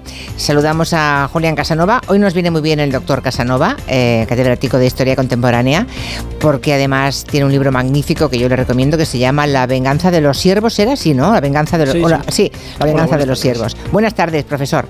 Y, mm, y bueno, como vamos a hablar de Lenin, pues eh, creo que es muy interesante. Arancha Tirado, muy buenas tardes. Buenas tardes. Y Javier Gallego, buenas tardes. Buenas tardes, presente. Y dirán, ¿y por qué Lenin? Bueno, pues porque acaba de cumplirse 100 años nada menos de la muerte de Lenin. Es una efeméride, de- una efeméride histórica que no queríamos que pasara por alto. Sobre todo porque en la Rusia de Putin eh, ya saben que, la celebración ha quedado muy sepultada. Eh, Putin detesta a Lenin. Luego imagino que podremos ver, profesor Casanova, por qué razón eh, detesta ¿no? tanto a, Lenin eh, Putin. Eh, digamos que el padre de la revolución bolchevique se ha convertido en un símbolo muy, muy incómodo para el Kremlin. De hecho, para Putin es como un poco el, autor de todos los males. ¿no?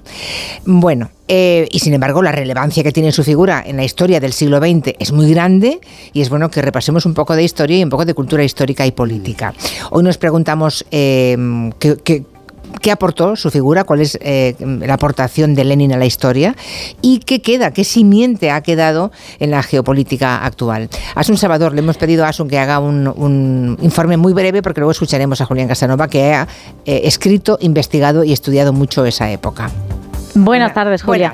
Sí, voy a dar dos pinceladas porque teniendo al profesor Casanova no me atrevo a más. Lenin fundó la URSS, el primer Estado socialista del mundo. Putin, autocomunista, anticomunista convencido y nacionalista, lo denosta por eso, lo acusa, se le escuchó decirlo justo antes de la invasión de Ucrania, lo acusa de haber creado la Ucrania soviética en lo que hasta entonces era territorio de Rusia. Así que el Kremlin ha ignorado este centenario, igual que en el año 2017 ignoró el aniversario de la Revolución de Octubre, que supuso la instauración en Rusia de un Estado de partido único, como querían los bolcheviques de Lenin, alejado del parlamentarismo que sí que estaba en los planteamientos de los mencheviques, que era la otra corriente del socialismo en Rusia. Y el modelo de Lenin se acabó abriendo paso a la fuerza hay que colgar, y digo colgar para que la gente lo vea, a no menos de 100 kulaks ricos y chupasangres de renombre. Emplea para ello a la gente más dura que tengas. Sinceramente tuyo, Lenin. Este fragmento de una pieza documental emitida por Televisión Española sirve para explicar por qué la figura de Lenin sigue hoy generando controversia. Sus detractores reducen su huella histórica a un legado de terror por la violencia y la represión que empleó contra, todo el que se opusiera a los planteamientos bolcheviques o tratara de obstaculizar su puesta en marcha.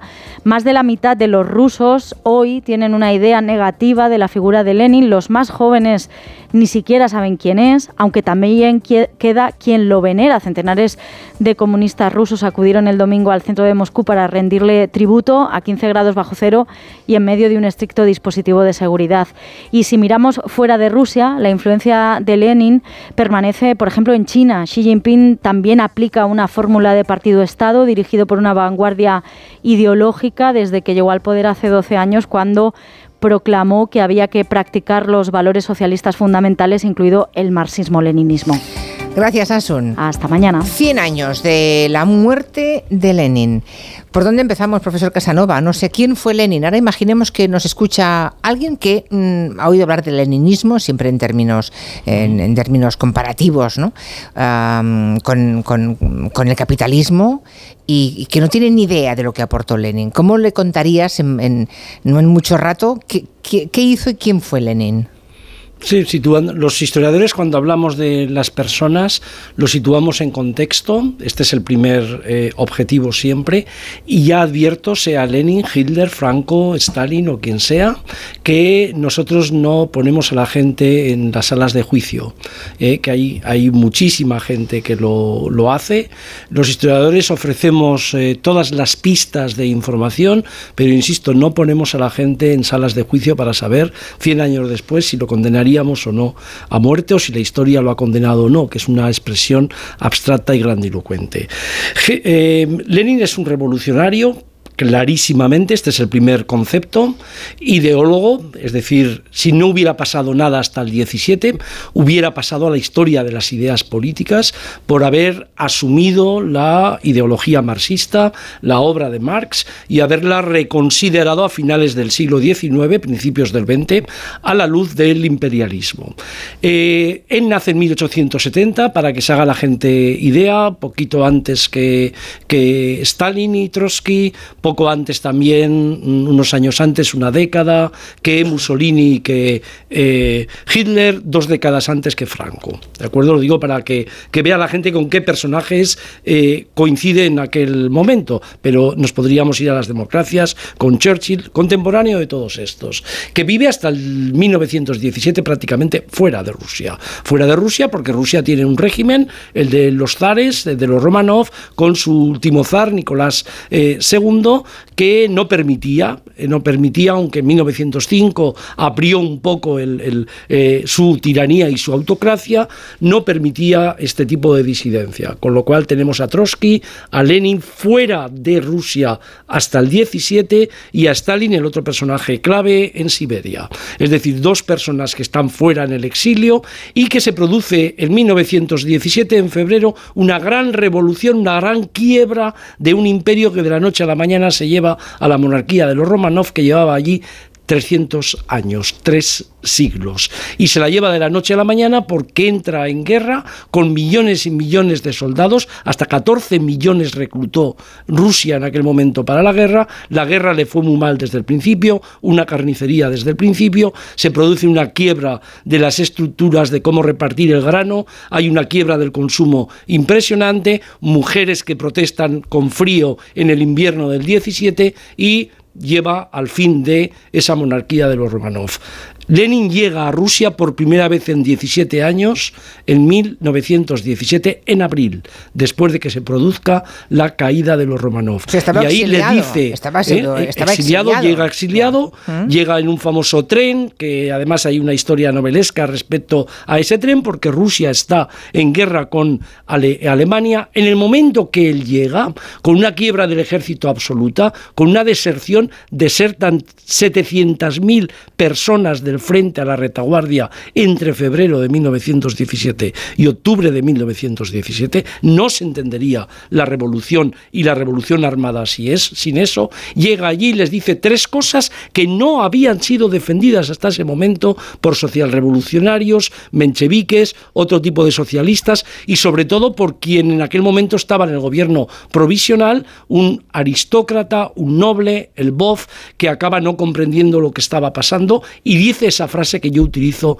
en el título del libro. Esto es la venganza de los siervos. Después de años de esclavitud, no entendimos nunca los propietarios que no se podía explotar de forma brutal y salvaje a estas clases campesinas. Llega y les dice tres cosas. La primera, hay que acabar la guerra, hay que salirnos de la guerra, porque si no salimos de la Primera Guerra Mundial, igual que van a derrotar a este gobierno provisional, nuestra revolución, que será la segunda revolución, será derrotada. Este es un tema capital porque Alemania estaba a las puertas, en aquel momento a las puertas de San Petersburgo, la capital del imperio ruso. Eh, la segunda cosa importante, habrá una segunda revolución, porque esta revolución es una revolución democrática, burguesa, que ni siquiera puede llegar a ser una revolución eh, liberal a la, al tipo occidental y por supuesto nosotros tenemos que ir a una revolución diferente que será la conquista del poder. Y tercero, y esta es también muy importante.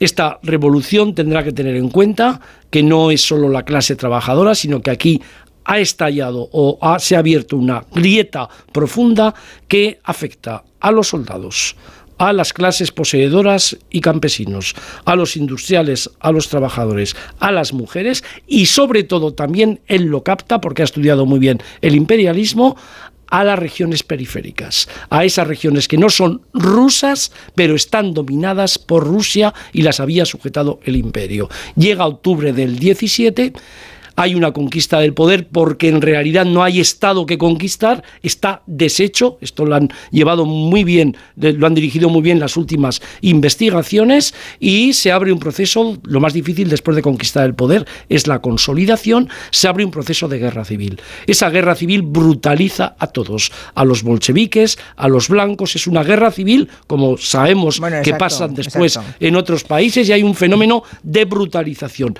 La ganan con muchísimas suerte, primero porque se han quitado de la guerra con Alemania, segundo porque le han dado prácticamente a Alemania toda la, la Rusia europea, pero Alemania ha perdido la guerra, con lo cual le devuelven todos los territorios. Y tercero, muy importante, porque Rusia y, o sea, perdón, Gran Bretaña y Francia, que son los países que se podrían haber, haber opuesto a eso, empezando por Inglaterra, están cansadísimos después de cuatro años de guerra mundial que ha causado millones de muertos y sobre todo muy distante aquel mundo y están convencidos que los bolcheviques no van a poder consolidar nunca, nunca el poder, con lo cual los diplomáticos británicos ven más, ven más peligroso que ganen los blancos, que gane otra vez la revitalización del imperio ruso, que unos bolcheviques a los que echarán del poder segurísimo. Aquello no fue así, se consolidó pero Lenin murió en 1924. y esa es la razón por la que se abrió 1924. Y esa es la razón por la que se abrió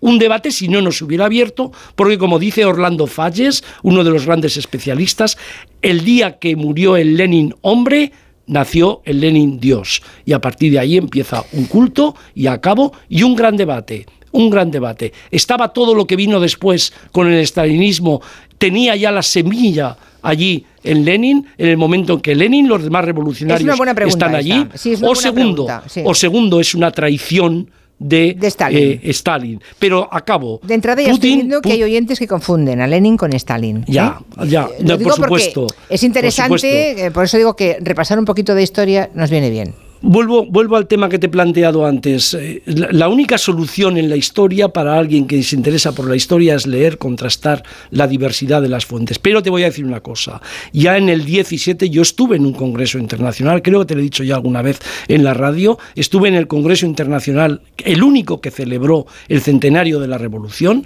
bolchevique, por cierto, por cierto, organizado desde fuera por la Asociación Internacional de Historiadores. Yo estuve allí y vi claramente, nos dijeron además los historiadores profesionales que la revolución no, no significaba ya nada para Putin, no hubo grandes celebraciones porque creía que aquello dividía al país, era divisiva la figura de Lenin pese a todo el mito y el culto y los lugares de memoria que tenían y él estaba clarísimo que lo que le interesaba era solo el final, la gran batalla en mayo del 45 derrotando a Hitler, la gran gesta del heroísmo soviético frente a Hitler. Esa es la fiesta que se conmemora. Esta es la fiesta que se conmemora. ¿Qué ha pasado? Pues que la ocupación de la ocupación de Ucrania todavía revitalizó más ese proceso. En primer lugar, porque él culpó, como ha dicho eh, Asun en la introducción, él culpó a toda esa sovietización, a cómo llevó a cabo la Unión Soviética de Lenin eh, el proceso de reconstrucción del imperio, culpó de haber reconstruido todas esas nacionalidades que tenían que pertenecer a Rusia y que después todas, todas ellas se fueron a partir de 1991 y hoy el proceso es muchísimo mayor. Pero acabo con una cosa, ya sé que esto no significa nada porque hay, lecturas, es que hay lecturas políticas, hay lecturas políticas del pasado de tal forma que a la gente lo único que le interesa es saber quién es más asesino en la historia. Y por ahí no se entiende ni a Lenin, ni a Hitler, ni a nadie. Pero evidentemente hmm. ese es el, el, caldo de cultivo que hay hoy en muchos. Lo que ocurre es que sí es cierto que Putin reivindica más a Stalin, básicamente porque eh, celebran como, como acto... No el Stalin del Gulag, no el Stalin de la represión, no el Stalin, eso no, sino el Stalin que vence a los, eh, a los nazis. nazis. Claro. Ese es el Stalin. Exacto. y eh, pone en el debe de Lenin a haber hecho esa serie de repúblicas socialistas soviéticas, darle una cierta entidad propia, que Ucrania exista como tal, en lugar de ser un territorio más de Rusia mm, lleno de rusos, darle una entidad propia que ahora eh, es la que hace que haya invadido Rusia, ¿no? Exactamente. Ucrania. Perdona, y la división de la sociedad, porque Putin ha, revitalizado a la Iglesia Ortodoxa, cosa que había desaparecido, eh, ha revitalizado a los industriales capitalistas, ha creado evidentemente focos importantes de oligarcas que no existían, y todo eso piensa que ha dividido tanto a la sociedad porque la imagen de Lenin y de la revolución siempre es la imagen, evidentemente, de la conquista del poder en nombre del proletariado. y él eso no lo puede defender. Pero está más cerca del zarismo Putin que otra cosa. Absolutamente. ¿Verdad? Es el nuevo zar de Rusia. Bueno, Javier Gallego, em, ¿qué, te gustaría aportar sobre la figura de Lenin? ¿Qué, te llama la atención de la no celebración en Rusia? En fin, de, eh, ¿dónde ves simiente del leninismo en el mundo de hoy? Bueno, llama la atención, empezando por lo eh, sociológico, que mm, exista todavía ya no solo estatuas, placas, sino el, mausoleo eh, en la Plaza Roja de Moscú de este eh, icono del siglo XX que sigue siendo Lenin, a pesar de la historia. Sigue siendo un icono, mm, como lo han calificado, creo que incluso Putin, un santo laico de la religión comunista y por tanto sigue teniendo esa veneración, utilización, instrumentalización por parte de muchos que incluso... Eh, no es que solamente discrepan, sino que, eh, bueno, no ahogan su, su, figura, pero la utilizan. Me refiero a Putin. Putin puede discrepar, como habéis apuntado, en la geopolítica de, del asunto nacionalista, de, que gracias a Lenin y a la autodeterminación de ciertas naciones que luego configuraron la Unión Soviética, pues eh, eso menoscabó la Rusia histórica y la Rusia imperial pero no obstante lo sigue utilizando. Me sorprende también mucho eh, que las encuestas, rebuscando hoy, las encuestas eh, a raíz de su, del centenario en 1917, Revolución 2017, mm, daban como eh, los rusos mm, con más simpatía en la población rusa, primero al zar Nicolás II, todavía, y, Lenin, por encima de Stalin. Por tanto, bueno, pues hay algo de santos eh, laicos que siguen generando veneración que a mí me sorprende sociológicamente mucho. Yendo a la historia, mm, más allá de los datos históricos, que para eso está Julián, mm, yendo, a, la política, yendo a la política, hombre, evidentemente, vamos a ver, eh, Lenin se puede calificar de totalitario, eh, más allá de cómo llegó, de cómo eh, la revolución eh, triunfó, los gérmenes del totalitarismo mm, ya mm, desbocado de Stalin ya se plantaron con Lenin. en el llamado terror rojo, lo apuntaba también Asun en la introducción. por tanto, hay que calificarlo como un sanguinario totalitario en la puesta en práctica de su revolución. Y, luego como fenómeno político, bueno, pues también mm, fue uno de los primeros que empezó a utilizar eh, eh, aquello de que el fin justifica los medios, de que, mm, bueno, pues eh, lo, importante es, es conseguir el objetivo, ganarlo todo, aliarse con quien sea para conseguir esos objetivos, prometer todo y ofrecer soluciones simples a problemas complejos. Mm, mm. Una cosa fue la el ideólogo que apuntaba antes de la Revolución Julián, pero la praxis eh, de esa política evidentemente lo enmarca desde el punto de vista político y análisis político en uno de los totalitarios del siglo XX. Eso bueno, nos quedamos con un poco la idea que tenemos, por lo que estoy viendo en los mensajes que, que, leo, es que hay, hay, solo tres sistemas posibles, ¿no? que es o el, o el comunismo, o el fascismo o la democracia que es la nuestra en este momento y en toda Europa, ¿no? Comunismo, fascismo y democracia. Luego veremos si realmente hay, alguna otra alternativa, ¿no? Bueno, yo diría comunismo, eh, que es un tipo de democracia, democracia socialista, eh, fascismo y democracia liberal. Ojo, ¿no? Con utilizar la palabra democracia en abstracto como si no hubiera otros tipos de democracia en otros marcos. A ver, em, para mí, Lenin es la antítesis de lo que ha dicho eh, Javier. Esta, esta frase de soluciones simples a problemas complejos, sanguinario, totalitario, me parece que precisamente es lo contrario, pero bueno, no voy a entrar en ese debate, quiero primero hacer mi, mi argumentación, lo, que yo quería decir de inicio. De inicio, bueno... Pero habrá hechos, que habrá hechos para decir si era muy sanguinario o no, ¿no? Sí, pero estamos en un mundo donde la gente se tira encima datos, se tira encima pues debates que no está preparado ni siquiera a veces para establecer, porque no tiene el conocimiento, ni siquiera la contextualización histórica, como muy bien aquí ha apuntado Julián previamente, y decías un al inicio, bueno, eh, es una figura que genera controversia, sin duda, no obstante que es una de las principales figuras del siglo XX en el panteón de los revolucionarios, pues una de las más destacadas, sin duda. ¿Por qué genera controversia? Bueno, por un lado, por ese desconocimiento, por esa descontextualización, también por cierta manipulación que yo creo que tiene mucho que ver con cómo, pues, por cómo ha sido la evolución de la historia, ¿no? Y en, en, Occidente, en las democracias liberales, por supuesto, todos los que hemos nacido en ellas, ni se diga la gente que ha nacido bajo dictaduras como la franquista, pues han sido socializados en el anticomunismo. Entonces, esto también explica pues los intentos de empañar la figura de Lenin, la figura de la Unión Soviética, el papel que tuvieron e incluso esto que está tan de moda ahora de equiparar ¿no? el fascismo con el, con el comunismo como si fuera lo mismo, pero ese sería otro debate y podremos... Bueno, sí, en todo caso, em, no, no, creo que tengamos tiempo de ese debate ¿Qué sucede Porque con ahí habrá que poner millones de muertos encima de la mesa. Sí, sí, sí. Y, no, no es, no es la seguramente, idea, y ¿eh? veremos si las democracias liberales o el capitalismo o el fascismo o el comunismo tienen más muertos y lo queremos valorar así. Bueno, que yo creo que es una manera muy simple, pero por supuesto todo muerto No, pero es eficaz. es denunciable. Toda muerte, todo crimen Es político eficaz, es denunciable. Esto está claro.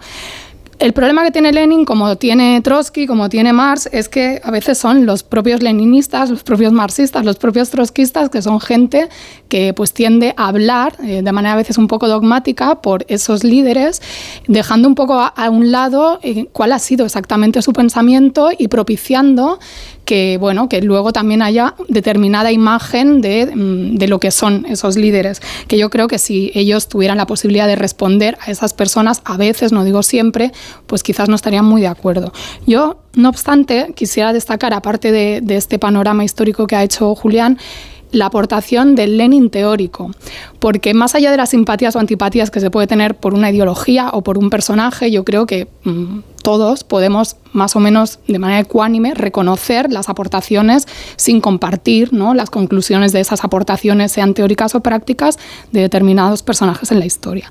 Yo creo que Lenin deja unas enseñanzas para geopolítica, ¿no? para el pensamiento político, para la teoría eh, de la izquierda revolucionaria, etcétera, en lógica anticapitalista, anticolonial, antiimperialista, por ejemplo, cómo caracteriza el capitalismo a inicios del siglo XX de una manera mm, bastante eh, prístina, ¿no? con un grado de, de- de ver eh, hacia dónde iba ese movimiento del capitalismo. Pienso en su obra El del imperialismo, fase superior del capitalismo, donde ya apunta esa voluntad del capital de expandirse, la concentración monopólica, eh, la oligarquía financiera, o sea, apunta a cosas que luego veremos ¿no? con mayor profundización a lo, largo del siglo XX y al siglo XXI, su reflexión sobre la naturaleza del Estado, también del Estado y su relación con otras naciones, sea dentro de- del Estado o fuera, el derecho a la autodeterminación, los derechos nacionales.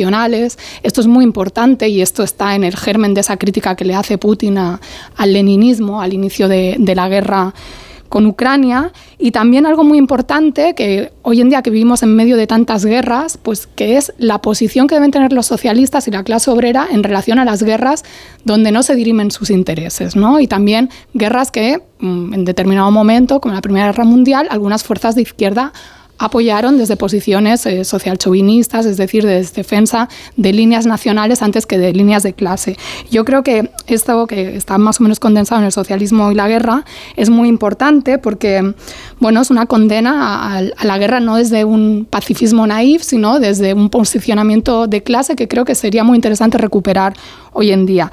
Y aparte de eso, y con esto concluyo, Sí. y luego podemos ir a otros temas, me parece que como teórico tiene una obra obviamente inabarcable, pero siendo uno de los principales teóricos del socialismo, una persona capaz de, de tomar el pensamiento de Marx con lo que se conocía hasta la fecha y elaborar su propia teoría, incluso dar lugar ¿no? a una doctrina, al marxismo, leninismo, etcétera, el peligro y lo que molesta de Lenin hoy todavía es su carácter práctico, su carácter de revolucionario capaz de llevar esa teoría a la práctica, de tener eh, la sagacidad táctica, eh, la visión estratégica para construir ese primer estado mm, de trabajadores de la historia con todo lo que eso implicó ¿no? en el mundo, en las luchas de los oprimidos, no solo de campesinos, sino también de una clase emergente y demás. Y, y esa concreción de las ideas, ese aunar la teoría y la praxis, yo creo que es un parteaguas histórico pero también político acabando, en la ¿eh? historia. Vale. Ah, por aquí hay personas Hay un- que... Sí, a- sí. ahora te doy la palabra, pero Sí, por sí. aquí había alguien que decías... ay, es que eh, hay muchos que han hablado...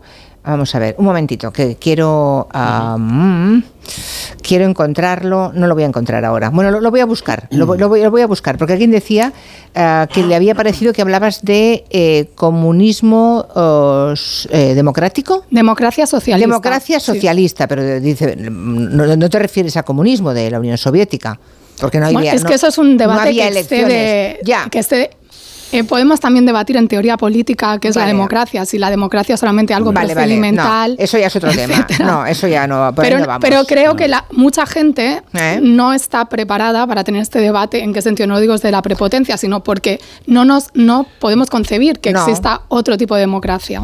No, no se puede. No, Entonces, hay personas. no, pero ¿qué, crees que estás defendiendo al. no, estoy describiendo porque los politólogos, si tenemos amplitud de miras, podemos estudiar, reconocer y ver distintos modelos políticos y eso no que yo analice el fascismo no quiere decir que defienda el fascismo. Si me preguntan mi opinión, puedo dar mi opinión, pero creo que el, gabinete no va de qué pienso yo sobre la democracia socialista. Pero bueno. Sí, Julián. No, hay, hay una tendencia, este sí, hay una tendencia hoy que yo he visto en los medios de comunicación de decir, no, esta biografía es desmitificadora, por fin viene una biografía desmitificadora. Normalmente estos medios son de derecha o de ultraderecha. Hace mucho que se ha desmitificado la figura de Lenin por parte de decenas de historiadores. Hay decenas de biografías. El problema es que no las has leído nunca, no te han dado nunca lecciones sobre eso, porque prácticamente no aparece nunca en las, las lecciones de historia historia que has podido disfrutar y entonces crees que todo es desmitificador en la medida en que se adapta a tus ideas políticas.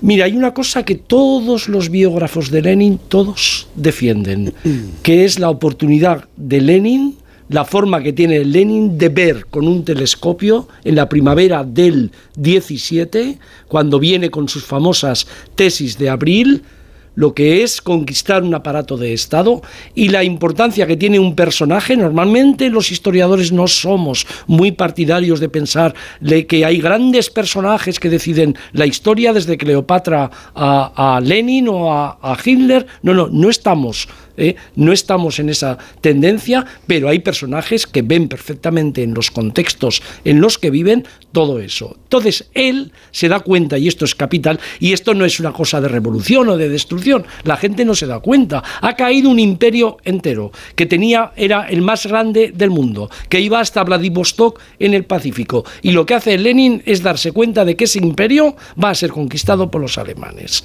Luego, lo primero que hace es decir, no, no, vamos a a dar una paz con los alemanes. Firman una paz en marzo del 18 en Brest-Litovsk. Le dan un montón de territorio a los alemanes. Le llaman sus propios colegas traidores, pero eso le permite dejar de luchar con los alemanes que tenían un ejército que los iban a derrotar en dos días y dedicarse a ganar la guerra civil, que era la guerra que le había montado fundamentalmente una parte fundamental del ejército del eh, zarismo. Desde ese punto de vista, alguien que tiene esa visión no es un revolucionario destructor que lo único que ha pensado es en, la destrucción de la humanidad.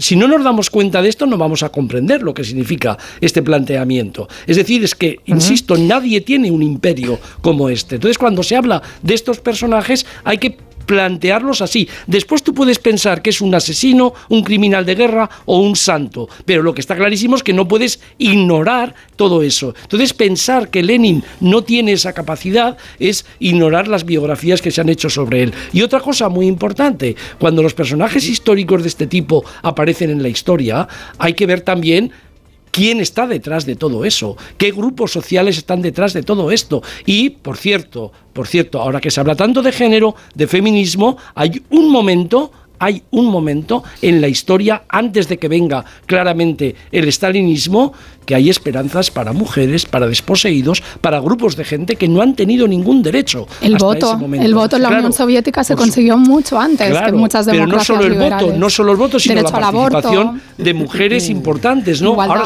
ahora, ha salido una biografía de Lenka Gher sobre eh, Kolontai, Alessandra Kolontai. Claro, como son personajes que a nosotros nos ocultaron durante mucho tiempo, me meto en ese planteamiento, aunque yo no estoy ahí, como son personajes que además no nos solo los ocultaron, sino que la historia que hemos recibido de ellos es una historia realmente ridícula, ridiculizante, es muy difícil mm. contrarrestar todo esto. Entonces yo no eh, necesito, acabo, yo no necesito decir que Lenin es un totalitario o asesino para explicar a Lenin, porque eso no es lo fundamental de lo que estamos planteando aquí. Lo digo Bueno, cada uno, Julián, eh, escoge lo que piensa fundamental eh, para Javier, perdona un momento. cuando yo explico a Franco, cuando yo explico a Franco, no lo resumo en la frase de que Franco es un criminal de guerra. porque no entendería, nadie de los que me está escuchando entendería nada. A ver, a ver, Julián, yo te he escuchado y he dicho que es compatible la definición que tú has hecho al principio de este gabinete de... Eh, la capacidad eh, ideológica, de su aportación ideológica como ideólogo eh, previo a la revolución de Lenin, de sus hechos históricos previos a la revolución, con lo que yo he aportado o intentado aportar es su praxis política una vez que la revolución triunfa. Y ahí es donde también eh, le contesto brevemente, Julia, que oía la música a, a Arancha, porque estoy absolutamente convencido que Arancha no se refería eh, a mí o a, muchos cuando hablaba de que se habla sin conocer los hechos, sin datos o sí, Bueno, pero en esa generalización también me gustaría que se hiciera para todos siempre, que no nos dejáramos nunca llevar por nuestras ideas para idealizar o denostar a una figura histórica. Yo lo intento hacer. Y entonces, mm, simplemente mm, datos o hechos, Arancha, cuando yo he puesto el acento en lo que he puesto de este icono del siglo XX que es Lenin. Hombre, mm, mandar a los campos de concentración simplemente al que eh, propagara ideas negativas al régimen no es democrático, es totalitario. Eh, hablar de que eh, es necesario urgentemente y secretamente, palabras textuales SIC de Lenin, preparar y propagar el terror, el terror rojo, no es democrático, es totalitario. Yo por eso pongo el acento donde creo que tengo que ponerlo para analizar el sujeto político de Lenin una vez en el poder.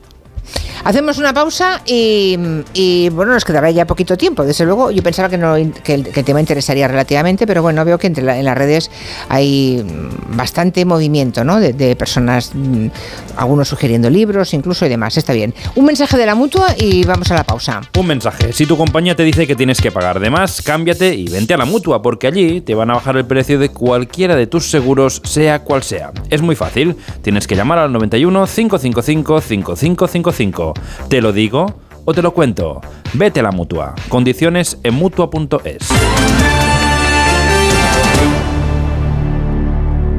Bienvenido al Queen of the Estamos jubilados y tenemos carrete para rato.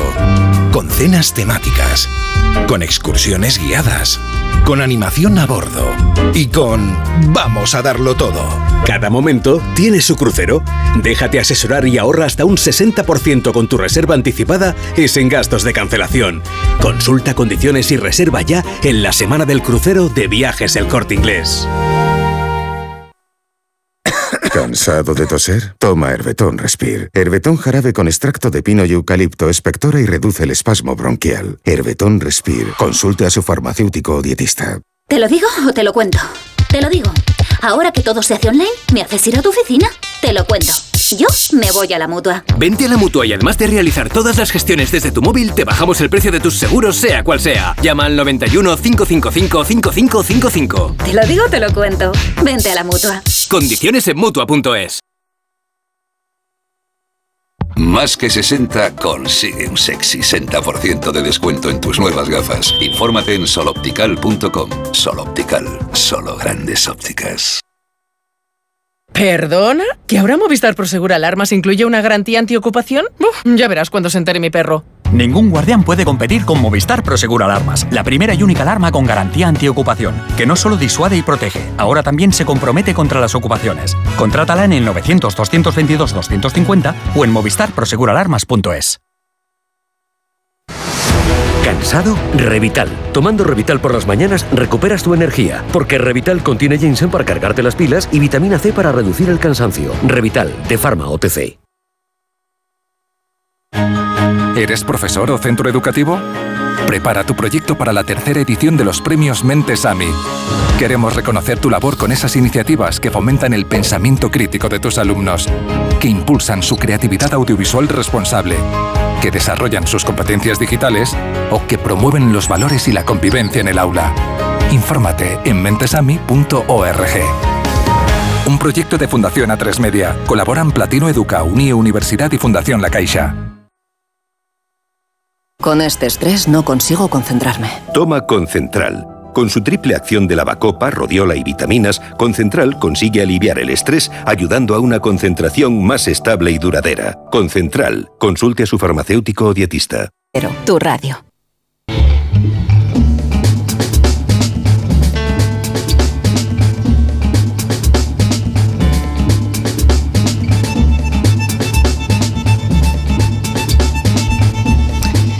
Pues estamos en los últimos cuatro o cinco minutos, no, cuatro minutos nos quedan.